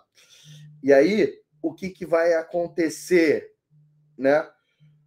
Se o valor dele fé e religião for maior do que o, o, o valor filho e família naquele momento ali, Deus, fé religião, putz, meu filho, ele vai estar com Deus. Foi a vontade de Deus levar levar ele. Se ele gostar mais daquele garoto né, e da família, e sabe que vai desestruturar um monte de coisa se é, e que essa decisão vai assombrar ele o resto da vida, né? Se ele deixar o garoto morrer e o garoto for mais importante do que a fé, a religião para ele, ele faz o quê? Ele aprova, vai ser excomungado. Talvez troque, inclusive, depois de, é, de religião, vá para uma assim, possivelmente ali cristã menos radical, né? E, e mas tá ali vivendo com o, o, o filho, entendeu? E galera, mais uma vez, isso é uma decisão baseado em valores. Né? Isso aí, a, a, a, a religião é uma crença. Só que é, quando a religião passa a ser importante para você, é um, ela, ela sai da hierarquia de crença e vira uma hierarquia de valor. Passa a ser considerado valor, entendeu? Então, o, o que, que acontece? Beleza? O, é, isso, gente. Um monte de gente, quando eu, quando eu conto isso aqui, tá aqui julgando as testemunhas de Jeová, né? Pelo, pelas crenças e pelos valores uh, deles. O... Tem outro aqui que eu jamais deixaria. Só que isso existe, isso acontece. Eles deixam. Entendeu? O... E, pô, o que acontece? Na hierarquia de valores daquela pessoa, a, a religião. Tem gente que faz o quê? Se a, a, o filho for mais importante do que a fé em Deus, a religião, o converte. Você não conhece gente que se converte? E você vê, mudou a religião, mudou o comportamento da, da pessoa. Tá? É, isso por quê? Porque a religião ela instala uma série de crenças juntos. no pacote da, da, da, da, da religião tem um monte de, de crenças e algumas valores juntos, inclusive. Aí tem que fazer essa parte aqui, legal? Então, eu gosto muito, sabe, é, de, de trazer temas que são reais, que são verdadeiros e que muitas vezes são polêmicos. Eu não faço questão aqui de ficar escondendo as coisas só na maciota, não. É por isso que vira e mexe, eu, eu, eu dou uma pincelada ali na política, falo é, é desse tipo de, de realidade, desse tipo de, de coisa ali, porque você vai ver, às vezes é, é, o seu vizinho, às vezes é você mesmo, às vezes é coisa aí que acontece. Né? É interessante. Uh...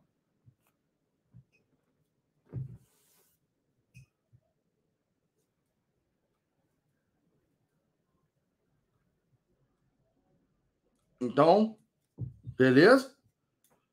Vamos, vamos nessa. O... Falando nisso, vocês querem saber meu posicionamento? Eu vou até pensar e depois eu jogo aqui um, um, um desafio para vocês, entendeu? Eu, por exemplo, eu sou doador de, de sangue. Eu dou sangue ali três, quatro vezes por ano, né?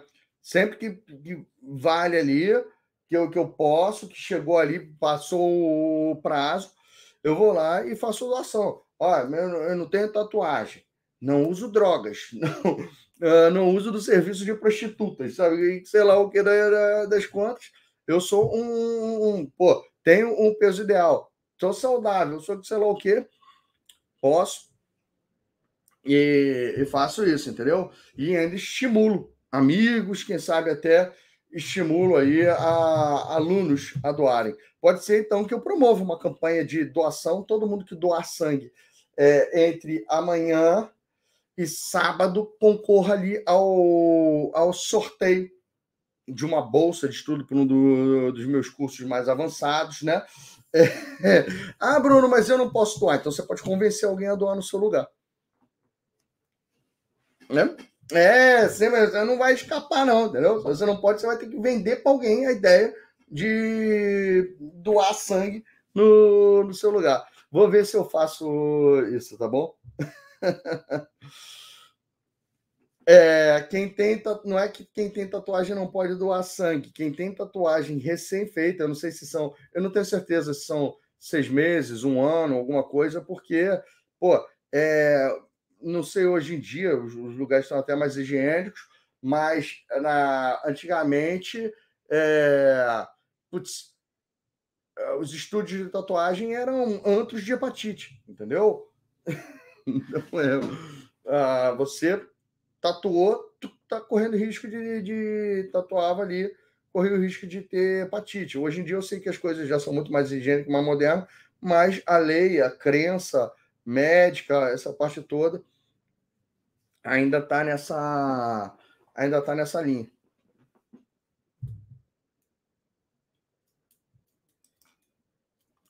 Beleza?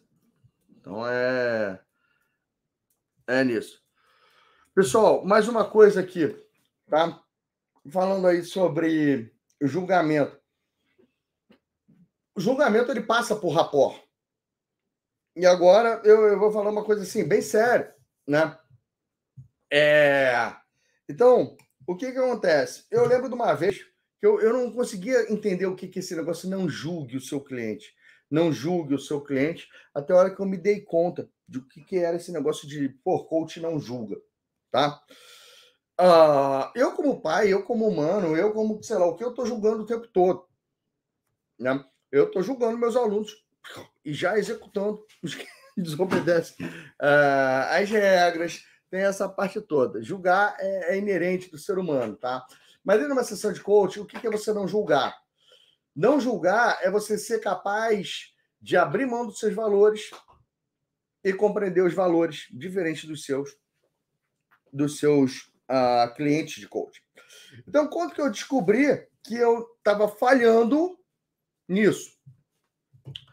Eu tinha dois clientes de concurso público. Dentre os meus sete primeiros clientes, dois eram amigos que queriam fazer concursos públicos para altos cargos jurídicos. Os dois eram formados em direito, tinham OAB, e queriam, então, virar ali promotor, procurador, né? É, esse tipo de defensor público, promotor, esse tipo de coisa assim. O... E aí, o que, que acontece?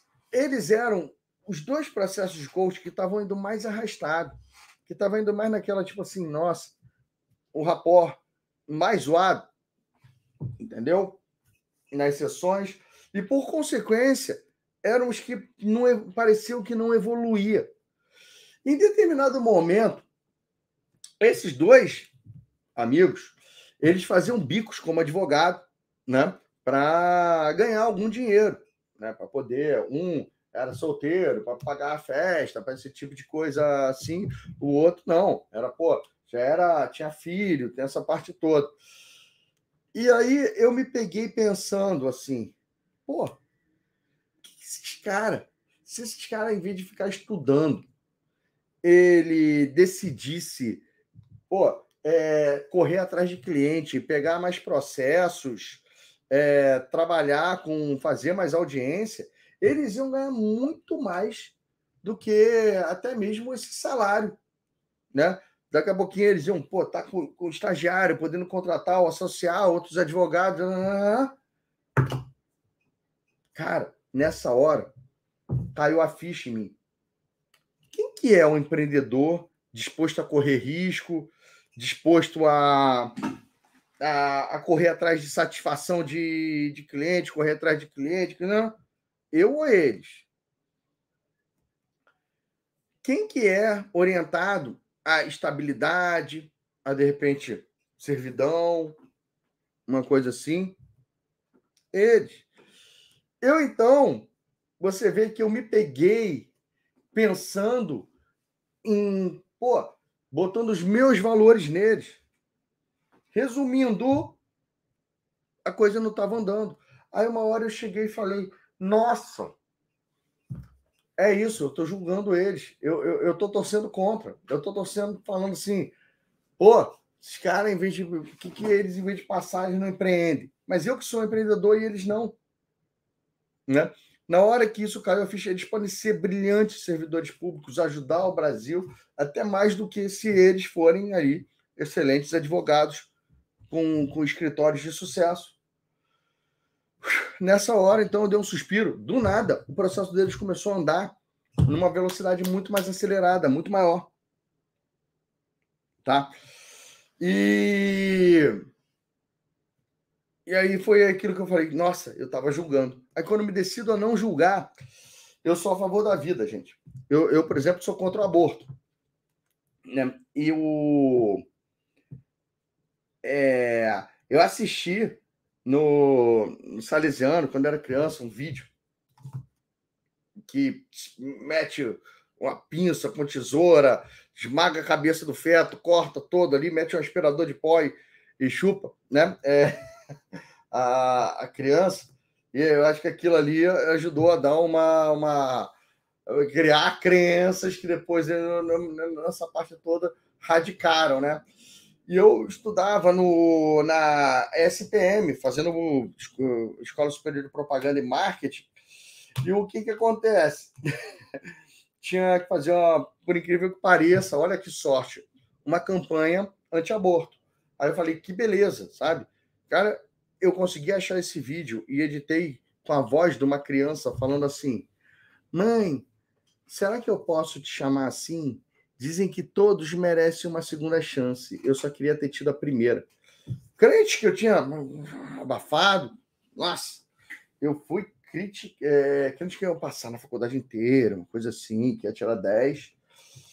E, e, nossa, eu fui duramente repreendida pela professora como um do, do, uma das uh, campanhas de mais mau gosto que ela já tinha visto na vida é, ela e que aquilo nunca seria aprovado pelo Ministério da, uh, da Educação e blá, blá, blá, blá, blá, blá, blá, blá, e aquilo inclusive foi uma dessas brigas né, me traumatizou de querer ser criativo eu fui para a área de atendimento e aí eu virei muito mais da parte comercial de agência de publicidade em vez de é, sentar e fazer a parte criativa.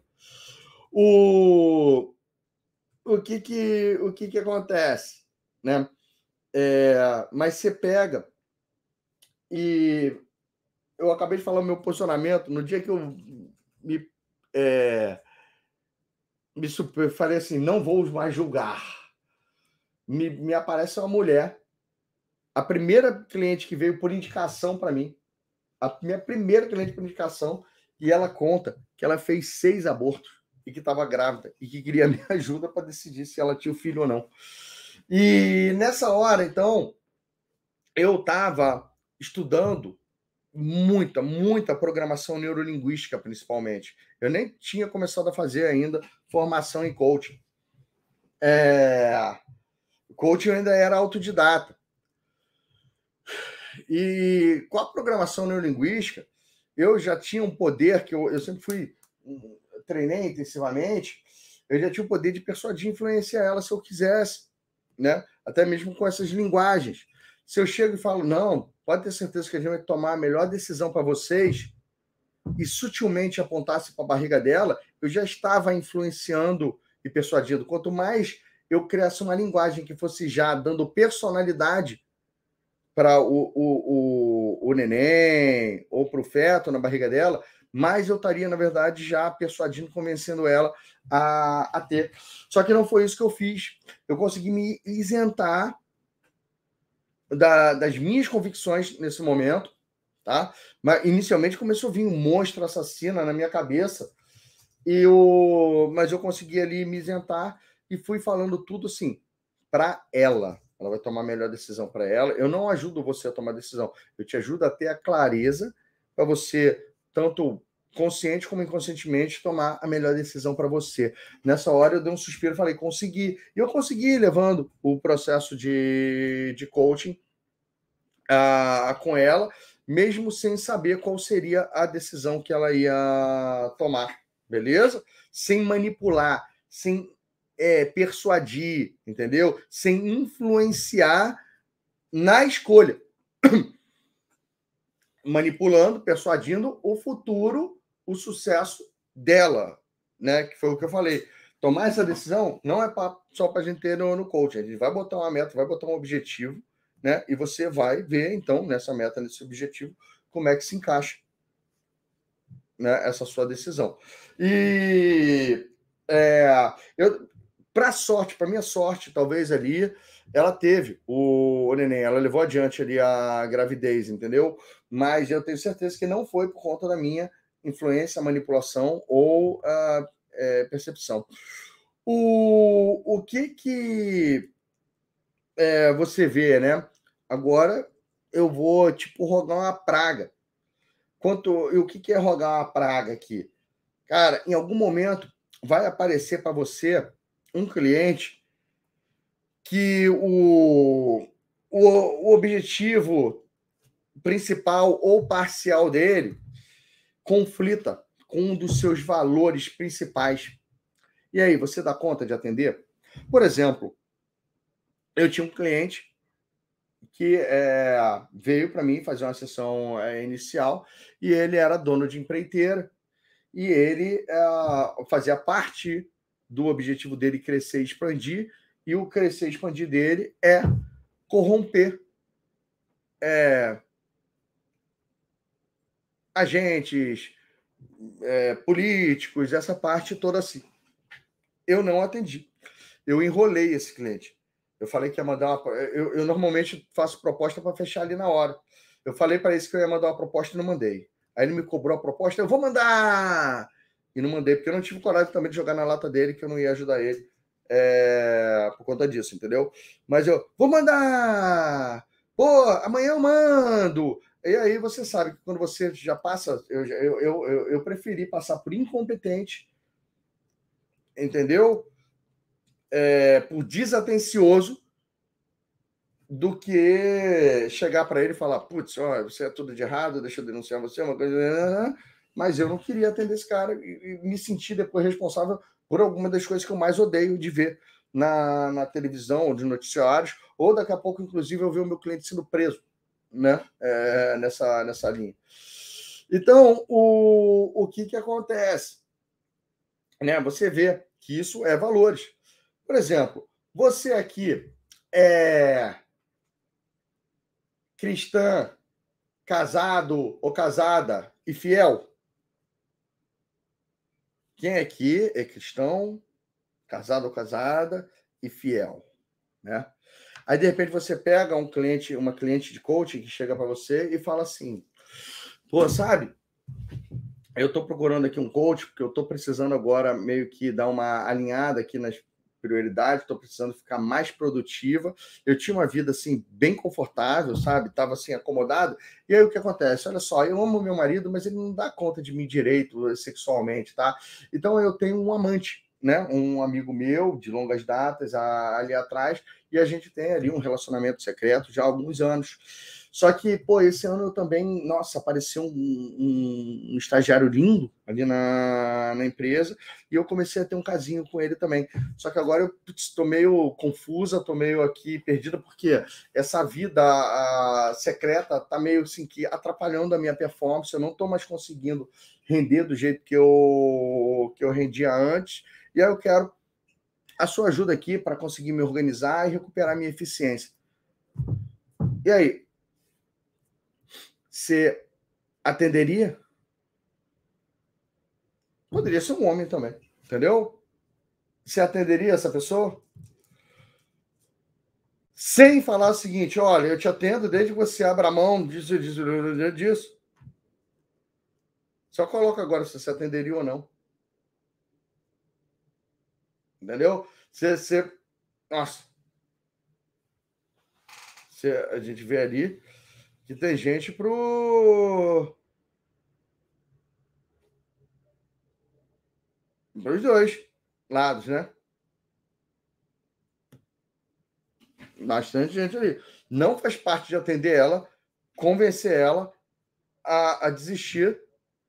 Você, como coach, não é parte do seu papel, né? Convencer ela a desistir de dois dos relacionamentos e ficar com um só. Tá?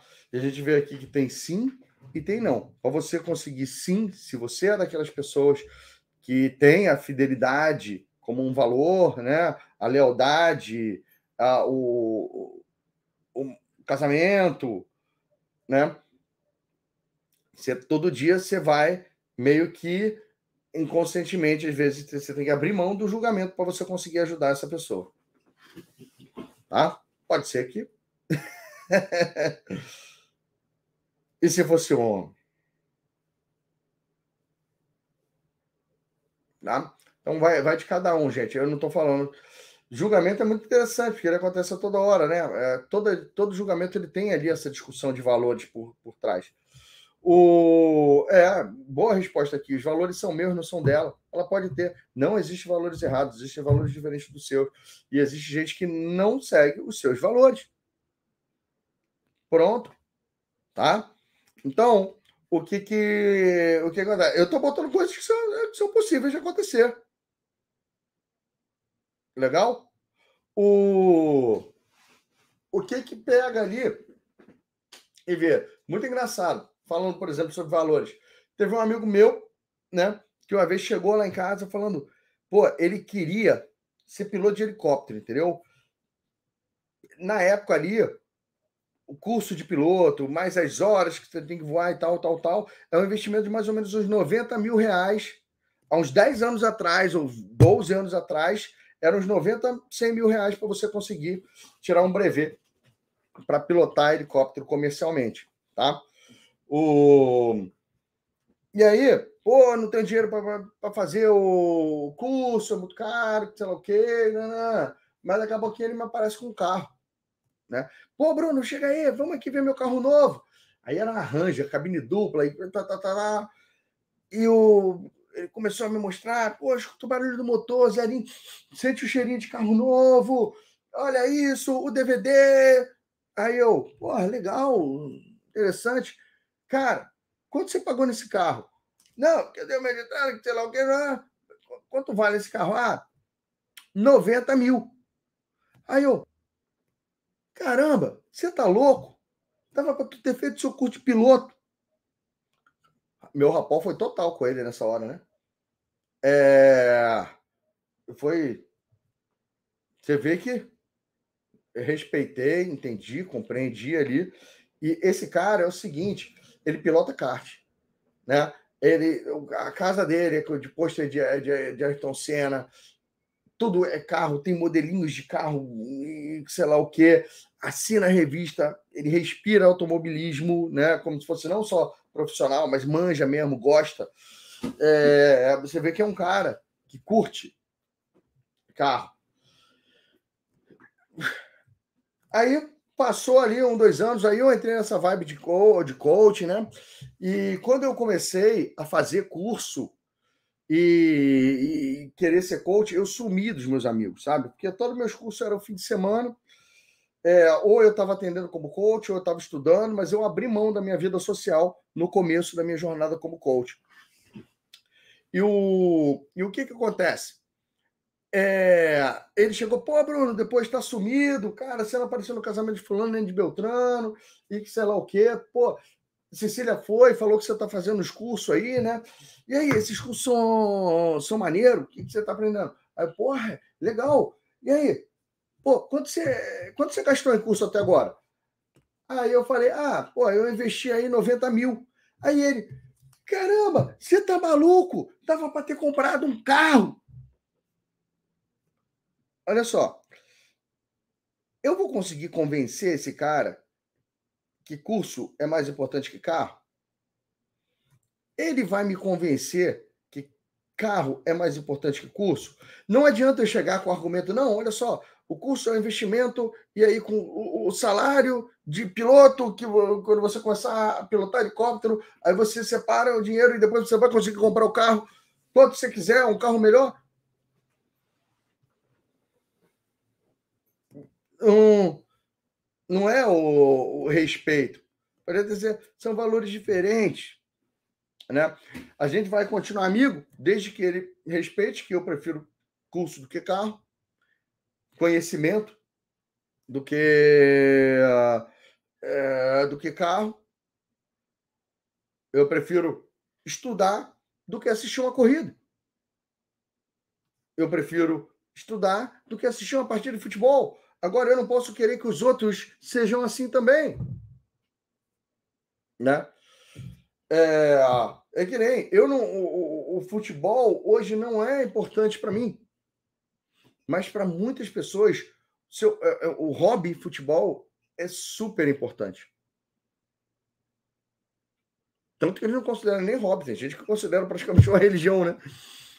Então, gente, a gente tem que tomar muito cuidado que é muito fácil hoje sair julgando os outros, principalmente pelas coisas que são muito divergentes ou diferentes da nossa, legal? E aí, galera, vocês estão curtindo? Falei que hoje a gente ia até 11. Já foi avisando desde ontem. Vamos nessa. Agora eu vou preparar vocês para receber uma bateria de técnicas para eliminar crenças limitantes tá? Com muitos exemplos, muitas histórias, de uma forma bem rica. Galera, olha só, as crenças limitantes são as crenças que atrapalham a gente na hora que a gente alcançar nosso objetivo nossas metas, né? E a construção dessa autolimitação, que eu, do jeito que eu gosto de ensinar aqui para vocês, né, na formação básica, ela está muito associada ao Albert Ellis e a Rational Emotive Behavior Therapy, terapia racional emotiva comportamental. O Albert Ellis é um psicólogo putz, muito top, super legal aí, do, do século passado, né? É, ele só não ficou tão famoso quanto os colegas ali, Freud, Jung, esse tipo de coisa, mas ele é um gênio também, foi o principal que estudou essa abordagem que eu vou mostrar aqui mais para vocês, tá? Então, olha só, o Ellis e os colegas dele, né, os alunos, o núcleo de pesquisa dele, acreditavam que os eventos são neutros, então, não é o evento que vai perturbar a gente, mas as crenças e expectativas que a gente liga ao evento. Tá? Essas crenças e essas expectativas, então, são preferências que a gente vai converter em demanda e depois vão virar aborrecimento ou frustração quando o universo não atende essas demandas. Então, se liga, gente. Olha só. É... tem gente que vai morrer de Covid. Tem bebês que vão nascer hoje. Tem gente que vai adoecer, vai morrer. Tem gente que vai adoecer, vai se salvar. Pô, vão ter jovens morrendo numa batida de carro, né? Vão ter pessoas assaltando, assassinando aí no, no mundo. Vai ter gente se casando, vai ter gente traindo, vai ter gente se separando, né? Vão ter crianças né, é, partindo previamente, vão ter flores nascendo, vão ter festas, vão ter eventos, vão ter ali preços subindo, outros preços caindo, políticos roubando, outros políticos é, se elegendo, outros fazendo coisas legais né, para a sociedade. Vão ter ali inovações tecnológicas, né? vão acontecer, algumas leis vão ser criadas, outras leis vão ser extintas. É, vai ter gente ouvindo música alta no lugar, vai ter gente querendo dormir, vai ter gente é, pô, explodindo igreja em algum lugar ou embaixada, vai ter outras pessoas fazendo uma manifestação de paz, né? Vai ter ali, o mundo vai girar e o mundo sempre vai continuar girando e, e, e as coisas vão continuar acontecendo, episódios e eventos vão acontecer. E aí o que, que acontece, né? Qual é a expectativa que você tem sobre cada episódio desses? O que que acontece, né? Quanto mais todos os eventos eles acontecem, o evento é neutro. O evento é neutro. A mesma pessoa pode ver aquilo e não se incomodar, outra se aborrecer bizarramente. Você vai fazer uma live, vai aparecer alguém para elogiar, vai aparecer alguém para criticar. Entendeu? Você vai falar que você está animado com os novos conhecimentos que você está ganhando, vai ter gente para falar, você está sendo enganado. Outros vão falar, pô, que legal, o que, que você está aprendendo?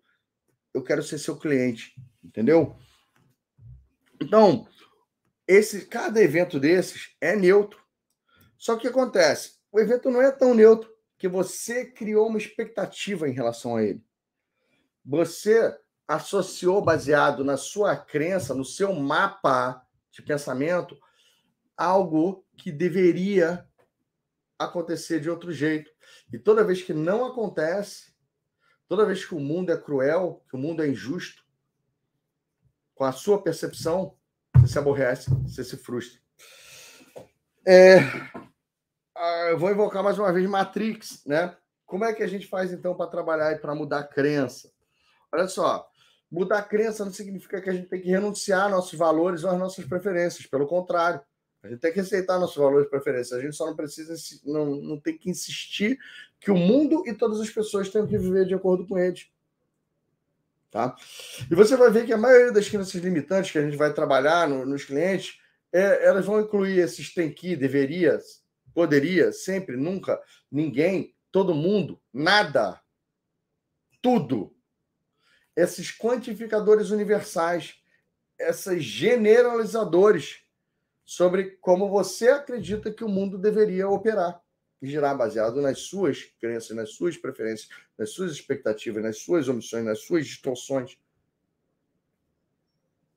Todo mundo deveria se importar com a saúde, todo mundo deveria ter fé em Deus. Né? É, todo mundo deveria se educar, todo mundo deveria assistir a aula do Bruno Giuliani. Né? Todo mundo deveria. Então, coisas que parecem interessantes ou justas, imagina, tudo isso está mostrando algum tipo de limitação. O problema da limitação é quando ela gera aborrecimento, né? E aí, eu vou mostrar para vocês aqui, mas depois vocês vão assistir um vídeo para pegar melhor o jeito. Esse modelo AF para desafiar e contestar a crença. Toda crença, então, ela tem um evento que ativa ela. Por exemplo, você leva uma fechada de trânsito, ou então é, você chega no primeiro dia do curso de inglês e a professora fala e você não entende nada. Você faz uma grande jornada e está na hora de você fazer a transição para venda. E aí, vamos supor, na, quando você leva a fechada de trânsito, se, a sua crença é assim, pô, todo mundo deveria ser educado. De repente você fica aborrecido, chateado, zangado, perde seu dia por conta disso. Lamento te informar. O mundo vai continuar girando e você vai levar fechadas de trânsito se você estiver dirigindo. O que, que você tem que pensar em vez de todo mundo deveria ser educado? Pô, o cara tá indo buscar o filho que se machucou no colégio. Isso aconteceu comigo agora há pouco tempo. A minha filha Laís foi jogar basquete.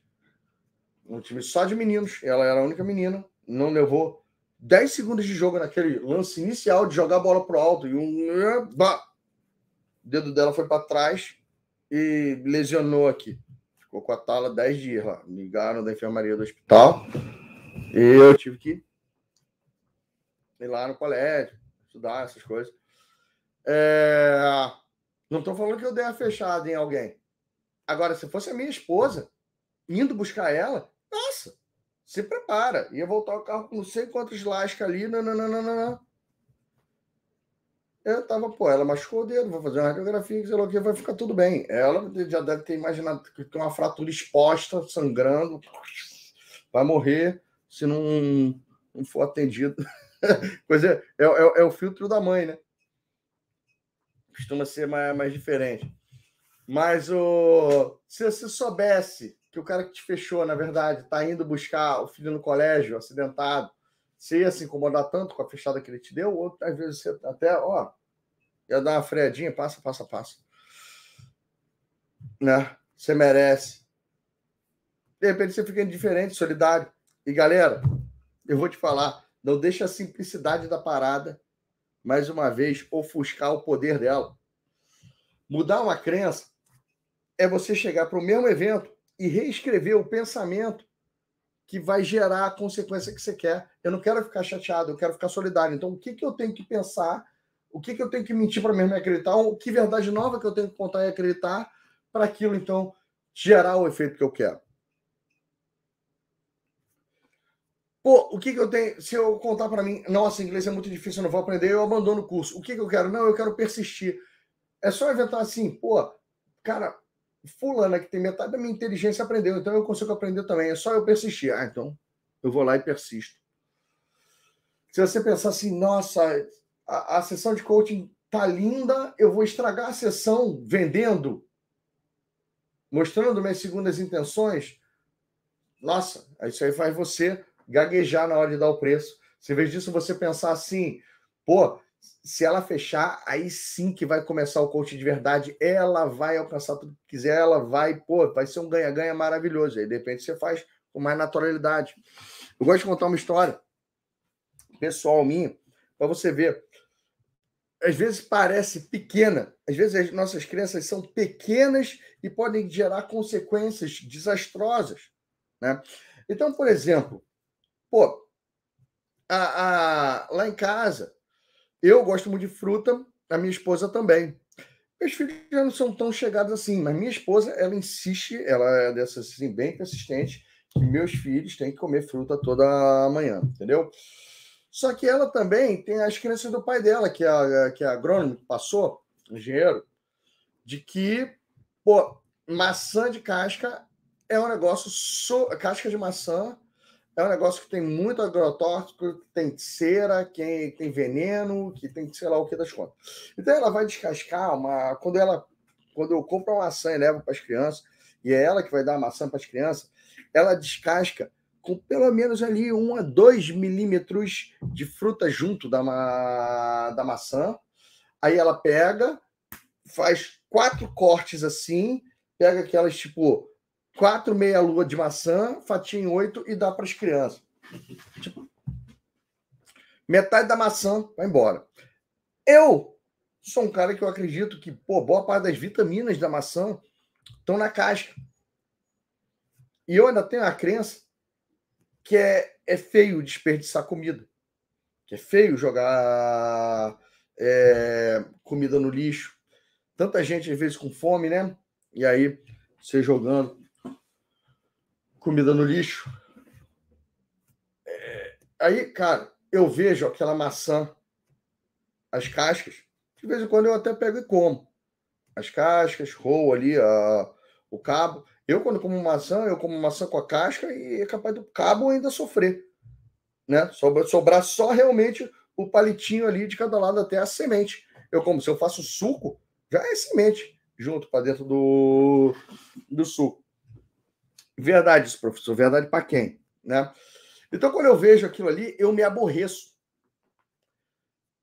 Eu chego, eu chego, eu chego a ponto de brigar. Né? Pô, linda, pega leve aí, já que você vai tirar a casca, tira ela rente. Ou então é, corta assim e depois tira a semente, com, corta ao meio e, e, tira ali que você desperdiça menos, entendeu? É, faz a coisa de maneira mais eficiente. Vamos supor que eu não possa fazer e tem que ser ela. Vamos supor que eu só ver o prato com a maçã. Como é que eu faço para ver o prato com maçã e não ir brigar com a minha esposa? Acabar com o nosso café da manhã por conta de casca de maçã e de, de desperdício de meia maçã. Ela vai continuar fazendo isso. Ela vai continuar cortando a maçã do jeito de qualquer jeito e, e, e desperdiçando metade. Tá? Aí eu quero saber o seguinte: de quem é a culpa por se aborrecer com esse desperdício de maçã? É dela ou é meu? Nós temos, às vezes, eu então com essa crença de que é feio desperdiçar comida, né? É... Eu tendo a ficar aborrecido e o meu aborrecimento transborda em discussão. Acaba, às vezes, com a nossa manhã com a manhã que tinha tudo para ser maravilhosa, harmônica, e às vezes depois disso ainda rende para depois. Então você vê que é uma coisa simples. Agora, se eu quero, agora ela vai continuar desperdiçando maçã. Se eu quero passar até uma, uma manhã harmônica é, e feliz, tipo o café da manhã da Doriana, é o, o que, que eu tenho que pensar no lugar de é feio desperdiçar comida.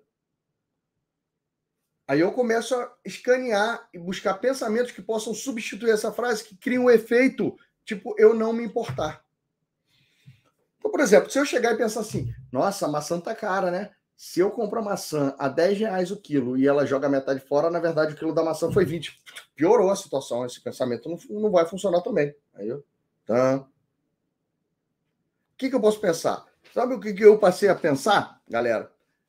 eu passei a pensar assim: a maçã cumpriu o papel dela. Tá? A maçã cumpriu o papel. A maçã brotou na árvore, foi colhida, foi transportada, foi selecionada, né? É, foi lavada, foi, foi, foi comprada, a cadeia inteira produtiva foi remunerada, né? Desde o cara que plantou e colheu a maçã, até o transportador, até o mercado, o imposto da maçã foi pago, né? E a maçã então cumpriu o papel dela, independente se ela vai ser comida ou não. Pô, isso funciona? Cara, funcionou. Agora eu olho ali as caixinhas de maçã. Ah, essa maçã já cumpriu o papel dela, independente se ela foi toda é, consumida ou não. E aí não me, não me causa mais aborrecimento. Então você vê que é, parece uma besteira, mas é assim que são, que funciona a nossa vida. É só você criar uma alucinação nova para você, que possa, que tenha algum tipo de plausibilidade, que vá funcionar na sua cabeça e que dê a consequência que você quer. No meu caso, é não me incomodar com desperdício. No seu caso, pode ser pegar e mandar as mensagens. O qual é o pensamento que está te impedindo de pegar as mensagens no Telegram e mandar? O que, que você tem que passar a pensar se você quer ter a ousadia de mandar aquelas mensagens? Tá? Qual é o pensamento que está te impedindo? Entendeu? De pô, ser mais ousado, mais agressivo aí na busca por essa carreira para se tornar um coach?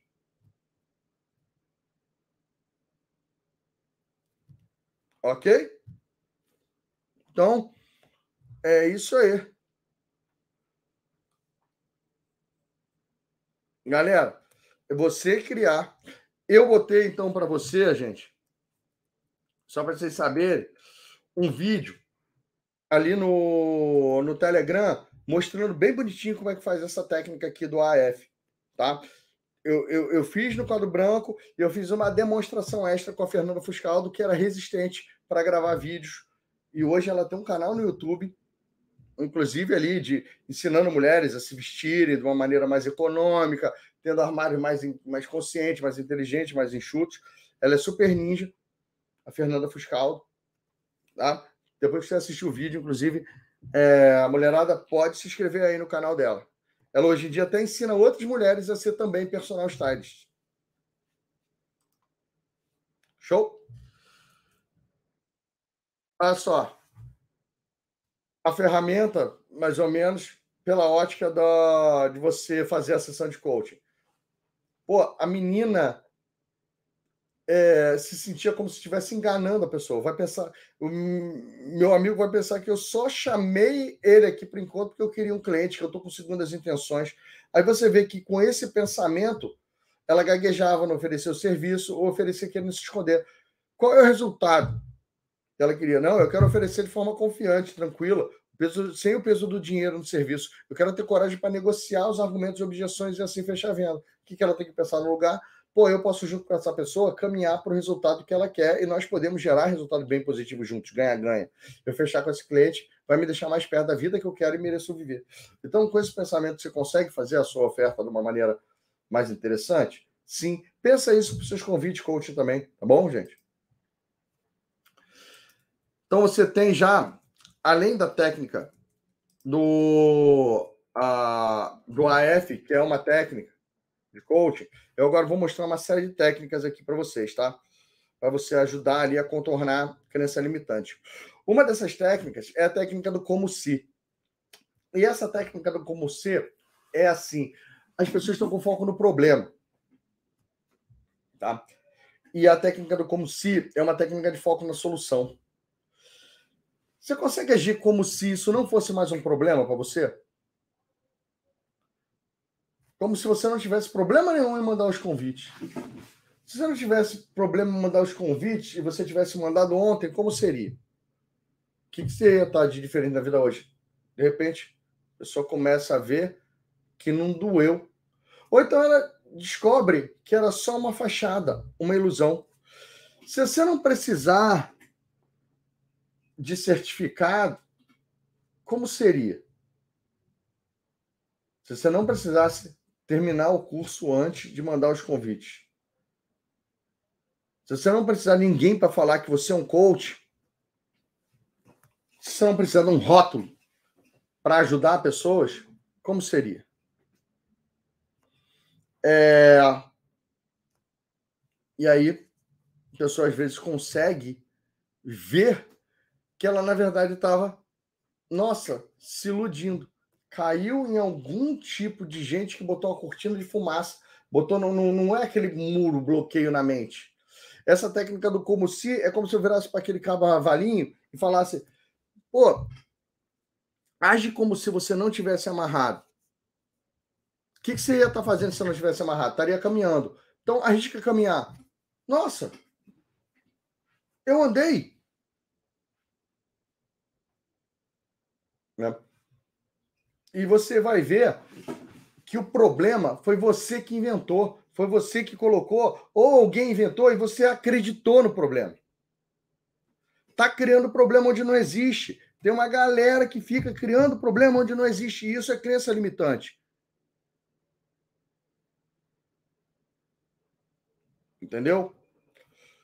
O, é, o como se ela também serve para você é, potencializar uma atitude do seu cliente.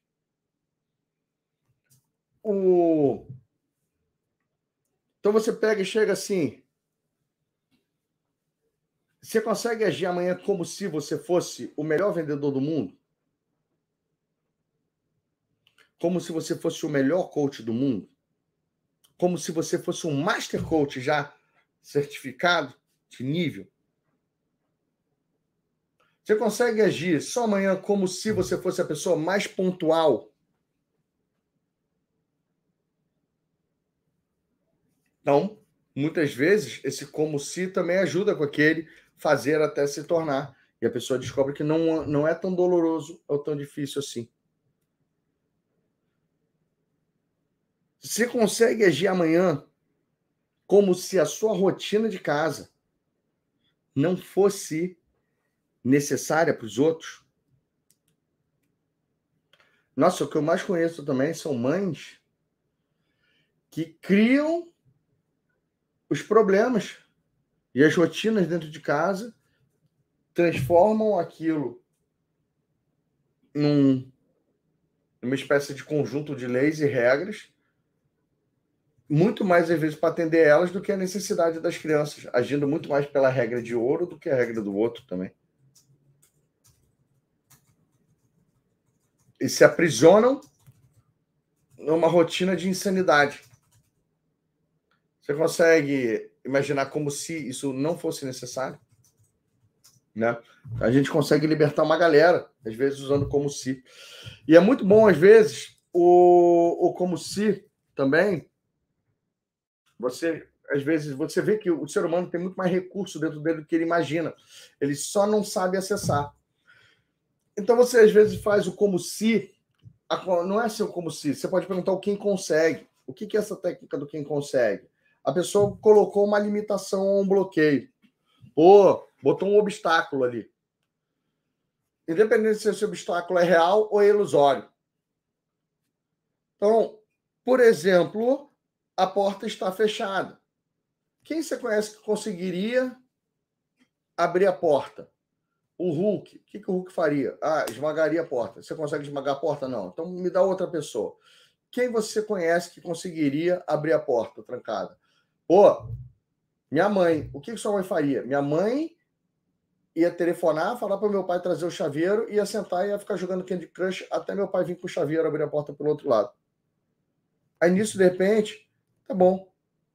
Você consegue agir como se você fosse sua mãe? Não, eu consigo agir melhor, eu consigo ligar para o chaveiro em vez de ligar para o meu pai. Né? Ligar para o chaveiro que minha mãe faria. Não. é, você vê ali que você às vezes consegue ir trabalhando desse jeito, né? Outra técnica aqui, bem legal, gente, que a gente já vem trabalhando desde o começo. Hoje eu vou ficar meio que. É, vou substituir a visualização do dia por uma história, tá? Mas o ensaio mental. O que é o ensaio mental? Vamos lembrar que tudo acontece duas vezes, primeiro no nossa mente, depois no mundo real. Você consegue praticar mentalmente as coisas que você vai fazer. E se você treina no cérebro, depois fica mais fácil quando você vai fazer no mundo real. Então, essas visualizações, elas são muito poderosas se você se imaginar, você vai dar uma palestra, visualiza você chegando lá, olhando para a audiência, se tem uma pessoa que você gosta, se tem uma pessoa que você não gosta, é, se tem alguém que você admira demais, como é que está o equipamento, a coisa dando certo, você pode ensaiar também dando errado, por exemplo, putz, falhou o projetor, se eu tiver que fazer a apresentação sem, será que eu consigo? Como é que eu faria? Então, tudo isso pode não só antecipar problemas, como também já te treinar. Você não vai estar tá improvisando. Se você fez um ensaio mental, gente, você corta boa parte do seu improviso e transforma ele já como se fosse numa coisa que você praticou e treinou. É óbvio que o ensaio mental ele não substitui o treino prático. E olha só que interessante, o treino prático ele não substitui o ensaio mental. O ideal é você conseguir fazer as duas coisas. Tanto que, para, por exemplo, pilotos de Fórmula 1, né, é obrigatório você fazer e, e ter o ensaio mental do circuito. Você pega um piloto de Fórmula 1, você dá para ele um, um livro e você fala assim: olha, agora você está na pista de Mônaco. Deu a largada. Aí você põe um vídeo dele dirigindo e um dele fechado, com os olhos fechados assim. Você vai ver que vão estar assim, décimos de segundos ou décimos de segundo só de diferença. ele ensaiando mentalmente, dirigir a pista que ele já decorou e dele na prática. Tem um vídeo ali, Pelé Eterno, que mostrava que o Pelé, antes de entrar em campo, estava lá no vestiário, ele estava de olhos fechados, assim, no banco, aí chegava o Tostão para ele, qual é, Pelé? Tá tirando um cochilo aí antes do jogo? Aí ele, não, eu tô é, visualizando as jogadas que eu vou fazer. Eu tô treinando as jogadas que eu vou fazer. Você tá maluco? Quando o Pelé fazia aquelas coisas ninja que ele fazia, será que era a primeira vez que ele estava fazendo? Tem um filme muito legal também chamado, gente, Homens de Honra. E agora, é, como é que o que, que é esse filme, né? Esse filme é um filme com o Robert De Niro e o Cuba Gooding Jr., né? Onde a, o Cuba Gooding Jr. é um mergulhador da Marinha. É, ele era um marinheiro que queria se tornar mergulhador numa época em que a Marinha era racista e preconceituosa, onde a maioria dos marinheiros negros iam no máximo ali ser cozinheiros ou mecânicos, alguma coisa nessa linha. Dificilmente eles conseguiriam ser promovidos a oficiais e os mergulhadores tinham que ser oficiais, né? E o, e o que acontece? Eu quero só que você eh, lembre nesse filme, se você já assistiu, tem uma cena onde os marinheiros, eles são ali, os mergulhadores são obrigados a montar uma espécie de uma bomba hidráulica no fundo de um rio. Tem uma bomba desmontada, eles descem com peças e ferramentas e eles têm que montar a bomba no fundo do rio. Olha que interessante. Os SEALs americanos, que são, a, nossa, uma das forças militares mais bem treinadas do mundo, eles são a tropa de elite dos fuzileiros navais americanos. Eles fazem uma, uma, um teste bem parecido com esse.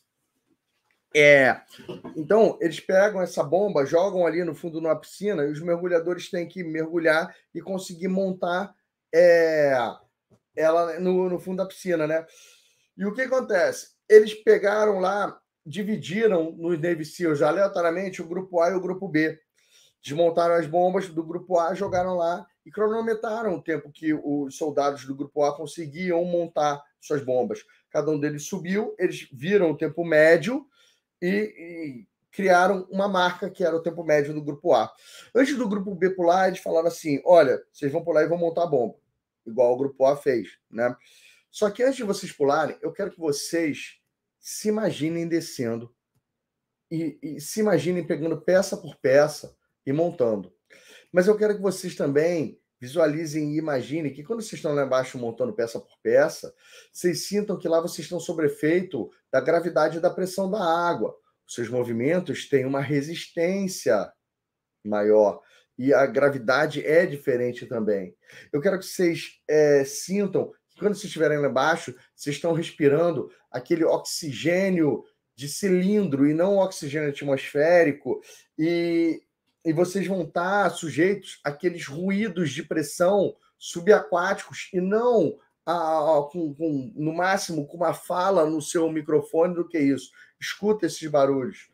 Eu quero que vocês sintam que a temperatura da água vai estar mais gelada e já começando a penetrar o seu uniforme enquanto vocês estão ali terminando de montar o negócio. Terminaram de visualizar? Pode mergulhar e montar. Nossa, a performance dos caras foi 40% maior do que a do grupo que não fez a visualização. Adiantaria eles não saberem montar bomba? Obviamente não. Então, o ensaio mental, se o outro time tivesse treinado montar bomba e eles não tivessem, eles iam tomar uma lavada. Mas os dois grupos sabiam montar bomba e eles conseguiram comprovar que se você tem o ofício, você com ensaio mental, você aumenta a sua performance na hora de fazer aquele determinado ofício. Legal? Um, um outro experimento foi com a no instante de tiro.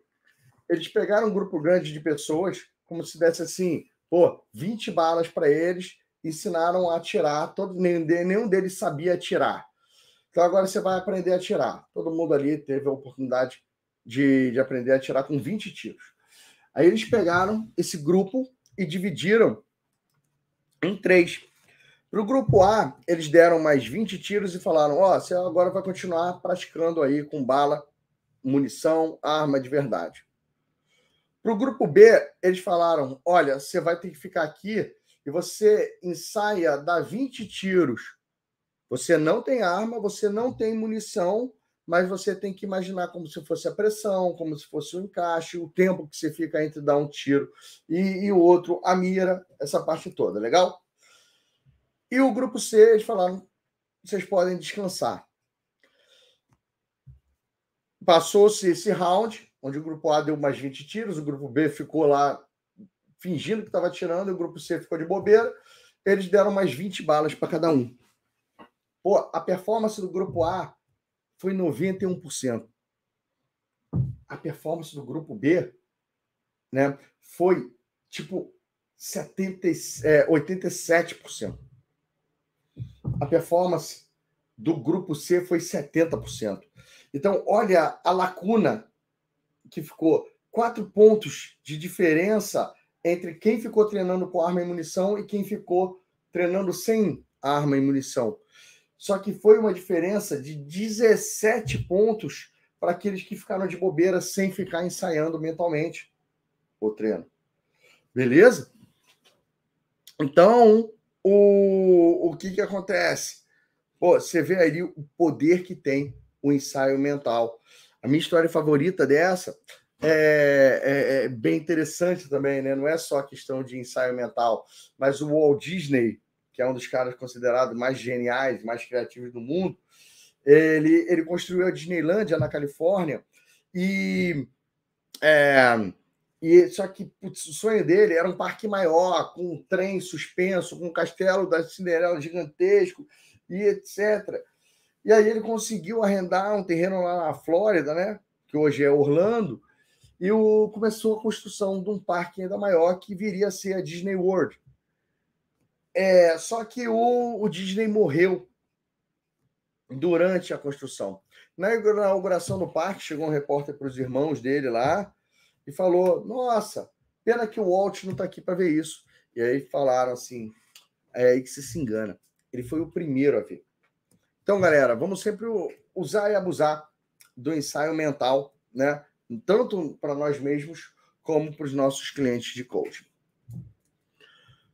Próxima técnica é a técnica do ensaio dramático. E o que é o ensaio dramático? O ensaio dramático também é conhecido como o teatrinho ou o role play. Né? O ensaio dramático você vai fazer quando o seu cliente tem que interagir com outro ser humano ou com algum equipamento. Aí você tem como pedir para ele praticar meio que na sua frente e você fazer o papel de com quem ele vai falar. Então vamos supor, seu cliente vai fazer uma entrevista de emprego. Pô, você pede para ele, lista qual você acredita ou encontra aí na internet quais são as perguntas que o entrevistador vai fazer para você, que tu tem que estar tá fiado para fazer. Pô, eu vou ser então entrevistador, você vai ser você. Deixa eu. E aí eu interpreto um, um, uma pessoa de uma entrevista de emprego para ele já ensaiar aquilo. A mesma coisa pode ser feita com vendas e objeções.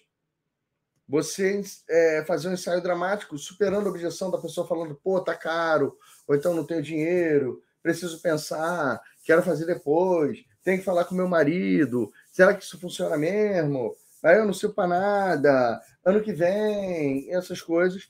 E aí, se a pessoa falar, de repente, você tá na pilha. Beleza? Pô, se a pessoa vai fazer uma apresentação, uma palestra, você pode ser a primeira audiência dela. Ela pode, inclusive, filmar isso e depois assistir o vídeo e ela mesmo se dá feedback supervisionado por você. Legal? Então, um ensaio dramático é esse teatrinho, esse role play que você pode fazer com o seu cliente para aumentar a chance dele ter sucesso na hora que ele for para o vamos ver de verdade. Beleza?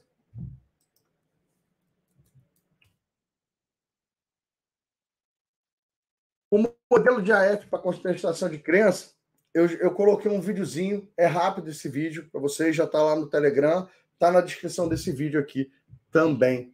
Legal? É muito bom aí para vocês assistirem, aí vocês vão ter essa compreensão da técnica. Ele me poupa de eu ter que explicar ela aqui, porque ela é um pouquinho mais complexa.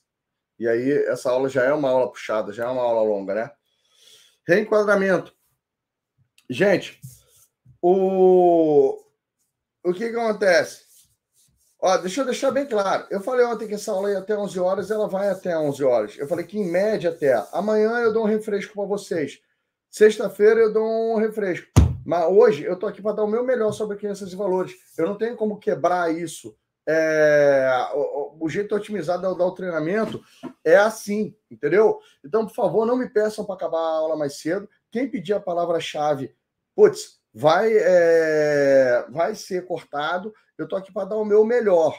Eu não estou aqui. Eh, eu, eu, também talvez gostaria de já ter acabado a aula, tá indo para casa, tá indo pô, deitar na, na cama, mas pô, eu tô aqui, tu aguenta também, beleza? Então vamos, vamos nessa. Para de se queixar, para de reclamar, se supera aí, cara. É, você quer ajudar os outros a se superar e não consegue superar um negocinho e tem uma galera aí que está reclamando, está se queixando. Olha, se queixar é uma das piores coisas que você pode fazer na vida. Já, já, já começa a fazer esse exercício de parar de se queixar. Ninguém quer saber dos seus mimimi, das suas queixas, desse tipo de coisa. Não guarda elas para você, é melhor. O queixa vira âncora negativa. É, um monte de coisa assim. Ok? Então, pessoal, essa, essa, essa foto aqui, essa imagem é bonita?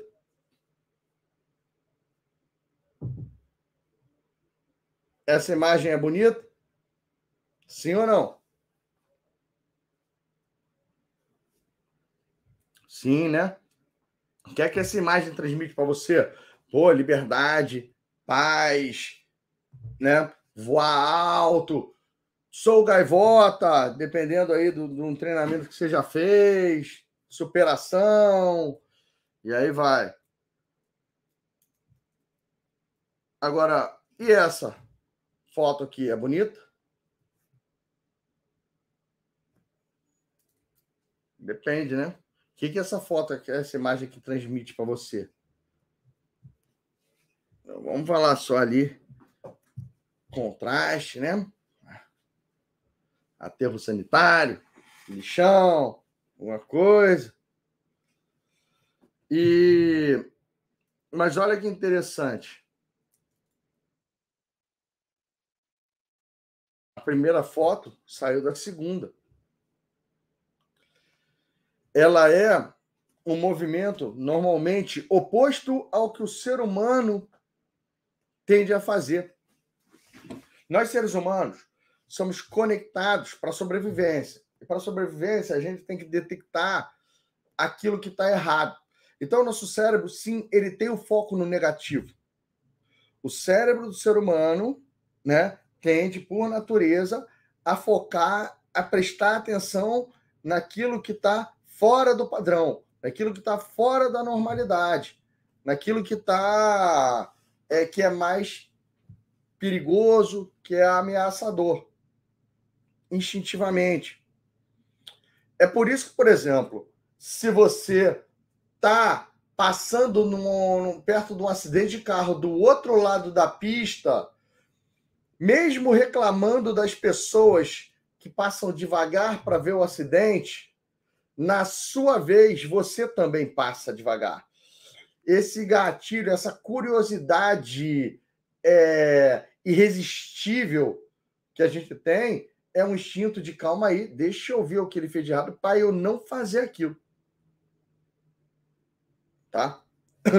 Então, às vezes, o, uh, você, o olhar humano, ele tende o seguinte: tem uma coisa muito bonita com uma coisa feia, ele primeiro vai reparar, às vezes, a coisa feia. E isso obviamente, pode estender para a sua personalidade hoje criar limitações em você. Porque isso não é o melhor jeito de você curtir a sua vida e nem mesmo, às vezes, de alcançar os seus objetivos. E alguns, para determinadas profissões, para determinadas tarefas, encontrar e corrigir erros é questão de sobrevivência, é questão de é, é o que diferencia o sucesso do fracasso. Mas em outras situações, se você ficar procurando só coisa errada, principalmente se a situação é na maior parte errada, isso vai ser um desastre na sua vida. Então, olha só que interessante. Eu conheço um monte de coach que estão ali. Não, eu sou positividade. Esse copo d'água tá meio cheio, não tá meio vazio. E aí, de repente, ele faz uma live ou faz um vídeo e tem 19 pessoas que curtiram e tem uma que foi lá e descascou num comentário. Fez um comentário grosseiro ou é, que desagradou, e aí a pessoa vai. Ai, tá vendo? Que tragédia. Eu não sei, mas a tendência deve ter. Quantos dislikes tem nesse vídeo? É, Gabriel, olha aí para mim. Eu não sei se você já curtiu o vídeo, mas curte aí. Mas a, a natureza, a tendência é que tem alguns dislikes também nele. Né? Agora imagina, é, o Gabriel tá vendo aí para. Oi? É que ele tá no. O dislike só mostra no vídeo do YouTube, não mostra dentro do estúdio. Eu tô dentro do estúdio. Ah, tá. Bom, mas com certeza tem alguns dislikes aí. Três. E, três, né? Imagina se eu resolvesse e, e, focar nos dislikes.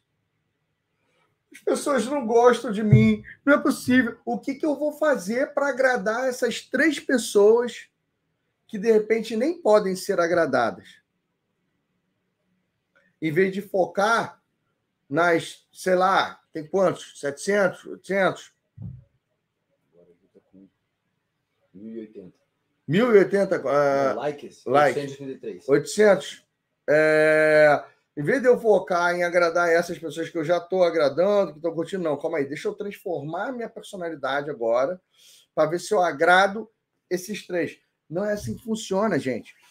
As pessoas que você ser criticado pelo seu trabalho, pela sua postura, pelo, pelo seu posicionamento, não é uma questão de se você vai ser criticado, é uma questão de quando você vai ser criticado.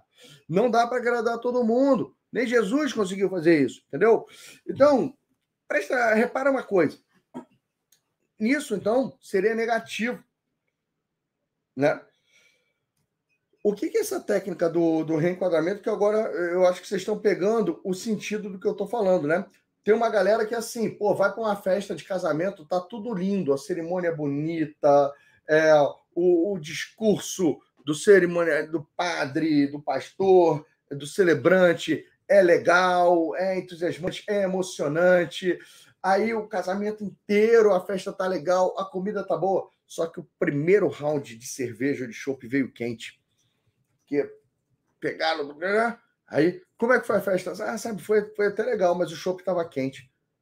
Tomou o chopp gelado, o negócio tomou o primeiro quente, pá! Botou aquilo. Droga. Vocês conhecem gente assim? Então, a técnica do reenquadramento é a técnica justamente do contrário disso. Você você está vendo o inferno, cara, vamos pegar o que está funcionando. Vamos pegar o que está funcionando, porque tem um monte de gente que está com a vida no inferno, gente. E aí você precisa do quê? De alguma coisa que funcione para ela entender o que, que ela faz de diferente ou por que, que vale a pena lutar. Então, repara uma coisa. É que nem ali. Pô, o boletim do seu filho vem assim, a primeira coisa que você pergunta, meu filho, olha só, o que, que você fez? A sua única responsabilidade é estudar. Quatro! Vai ficar de recuperação, vai ser reprovado um ano inteiro. E se o, filho, o boletim do seu filho vier assim? Entendeu? Sabe o que é o reenquadramento? Reenquadramento é você virar e falar: Uau! Que máximo! Que você tirou 5, 8, 10 nisso aqui. O que, que você fez que conseguiu funcionar nessas matérias. Será que tem alguma coisa que a gente pode aprender nesse contexto que depois você pode transbordar ou utilizar com outras áreas da vida, ou com outras funções, ou com outras tarefas. Para você conseguir dar para o seu coach um ar de esperança. Porque se você chega e pega um coach, mais ou menos, um cliente de coaching, onde ele está com situações vermelhas em diversos cantos da vida, pouquíssimas situações boas, e você começa já atacando as piores coisas, é muito difícil aquela pessoa ter forças e motivação para recuperar. Então, a gente chegar e focar naquilo que é positivo é um conceito de esperança. O reenquadramento é um conceito de luz no fim do túnel. Pô, vamos olhar para o que está bom e positivo, porque daqui a gente pode começar a, a, a criar mais disso. Beleza? Vocês vão ver no sábado que eu vou contar para você uma história onde eu fui obrigado a fazer um reenquadramento porque tinha acontecido uma tragédia. Foi um dos primeiros processos de coaching gratuito que eu fiz. Né? É, tinha rolado um. Mas era um trabalho voluntário. Pô, num alojamento de desabrigados. Tinha acontecido ali uma dessas enchentes aqui no Rio. A, a, o barraco do, desse cara que eu atendi, desse rapaz ali, a lama subiu até o teto, saiu e ele estava então desabrigado.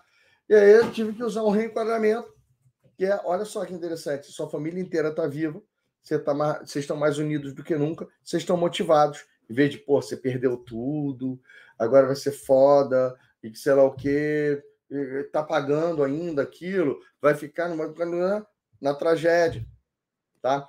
Então isso é muito poderoso para você dar ânimo para quem está com pouca, com pouco ânimo. Imagina, você chegar ali, a pessoa chega e olha, eu estou acima do peso, estou sem dinheiro, estou sem trabalho, minhas emoções estão à flor da pele e sei lá o quê. Pô, o que está funcionando na sua vida? Ah, meu, uh, meu casamento.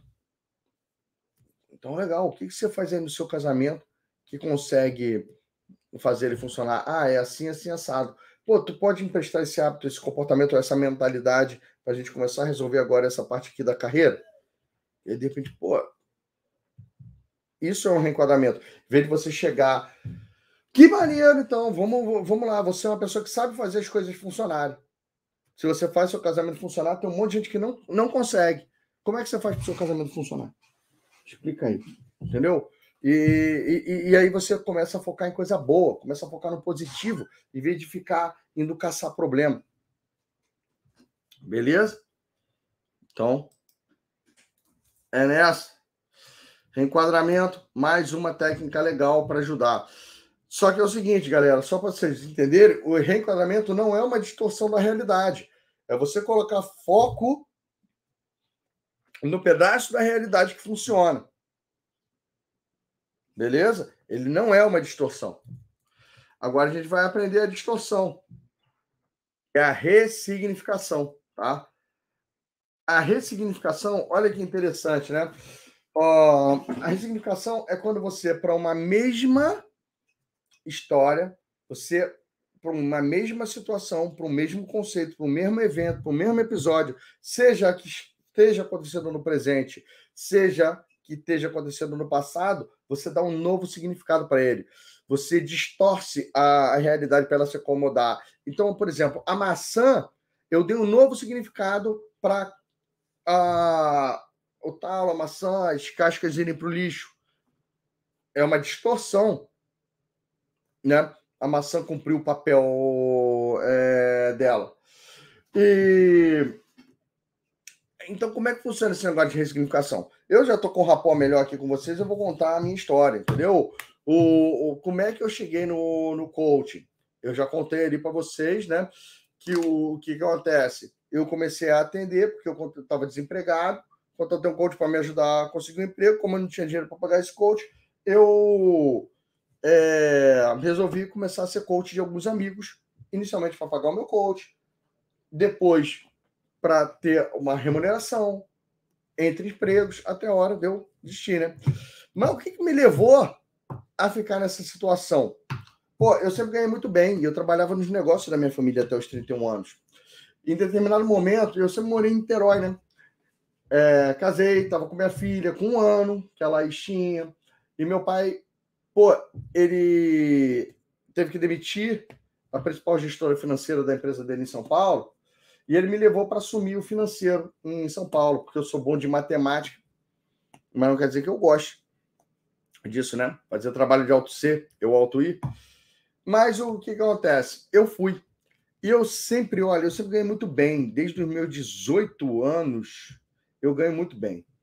É, eu sempre trabalhei e ganhei. Então, eu tinha já meu apartamento quitado. Eu já tinha mais de um milhão com 30 anos. Tá? É, carro quitado. E eu tinha naquela época 500 mil reais, que é, devia ser hoje equivalente, como se fosse assim, uns 800 mil, alguma coisa nesse tipo, se a gente descontar em inflação. Isso em, 1900, é, em 2009, gente, 2009. Minha filha nasceu em 2008. 2009, então, foi obrigado para ir para São Paulo e eu tenho 500 mil investimentos. Investimentos que eu sempre operei bem, nunca perdi na bolsa, esse tipo de coisa, mas eu sempre fui conservador. Eu tinha uma meta financeira de atrás de uma rentabilidade de 12 a 15% ao ano. Isso não é nada complicado numa época que a gente viveu lá atrás de juros altos, não. Tá? Era uma, uma meta assim, a conservadora, começando a beirar ali para um, um, um moderado. Tá? O perfil. Mas eu não consegui convencer a minha esposa a morar de aluguel em São Paulo. Eu queria, por exemplo, com esses 500 mil reais, ah, se a gente morar num apartamento ali que o aluguel é em torno ali de uns 3.500 reais, eu não só mantenho os meus 500 mil, como eu consigo reinvestir 1.500, tiro ali é, 3.500 para pagar o aluguel e continuo com o meu dinheiro de fazer dinheiro, né? Mas não consegui convencer e para piorar a situação, ah, você não consegue vender o seu apartamento rápido quando você quer, né? E para piorar a minha situação, o, o, apartamento que ela gostou era 630 mil reais. E eu tinha uma crença que eu não gostava de ficar devendo. Entendeu? Eu não gostava de fazer financiamento, eu não gostava de me alavancar nessa linha. E aí, o que, que eu acabei fazendo? Eu estava acompanhando o mercado e eu, e eu resolvi apostar, tinha que comprar um apartamento em três dias, em opções. Opções é um sistema que tem na bolsa legalizado, mas que é quase uma espécie de um cassino. É um jogo extremamente arriscado, onde você tem como ganhar muito e tem como perder tudo. Eu entrei, tirei 200 mil reais e apostei nesse mercado de opções 200 mil reais. Em um dia, eu ganhei 70 mil reais com um, um dia operando de lucro. Lucrei 70 mil reais em um dia. Entrei com 200, saí do dia com 270. Aí eu Pô, sou bom nisso. No dia seguinte, eu ganhei mais 100 mil reais de lucro. Ou seja, em dois dias, eu transformei 200 mil reais em 370 mil reais. Eu ainda tinha ali um dia para comprar um apartamento. No terceiro dia, eu consegui ganhar mais 60 mil reais. Então, eu transformei 200 mil reais em 430 mil reais em três dias. 230 mil reais de lucro, né? Operando esse é, lá em opções. E aí eu tinha que comprar um apartamento, peguei os 200 mil reais de volta, peguei 130 mil reais dos meus 230 de lucro, né? É... Sobrou ainda 100 mil e comprei o apartamento. Esses 100 mil 70 mil eu ia ter que pagar de imposto daqui a 30 dias por conta do lucro de 230 que eu tive dessa operação. Tem que dar a cota do governo ali, né? Então, dos 230 que eu coloquei, 70 mil eu ia ter que dar na época lá para Dilma. e, o, e o que, que acontece? Né? É, 2009, não, não era nem a Dilma, era o Lula ainda. Estava na campanha ali para entrar, não, ainda era ali, né? O, e o que, que acontece? Pô, eu, eu com esses 330 mil só ia ter que pagar daqui a 30 dias, comecei a operar esses 100 mil. E aí eu já fingia que trabalhava. Eu transformei 100 mil em 300 mil reais em 30 dias. Meu perfil, que antes eu ia atrás de 12 a 15% ao ano, eu passei aí atrás de 10% ao dia. Não era 10% ao mês, não. Era 10% ao dia só que me contentava.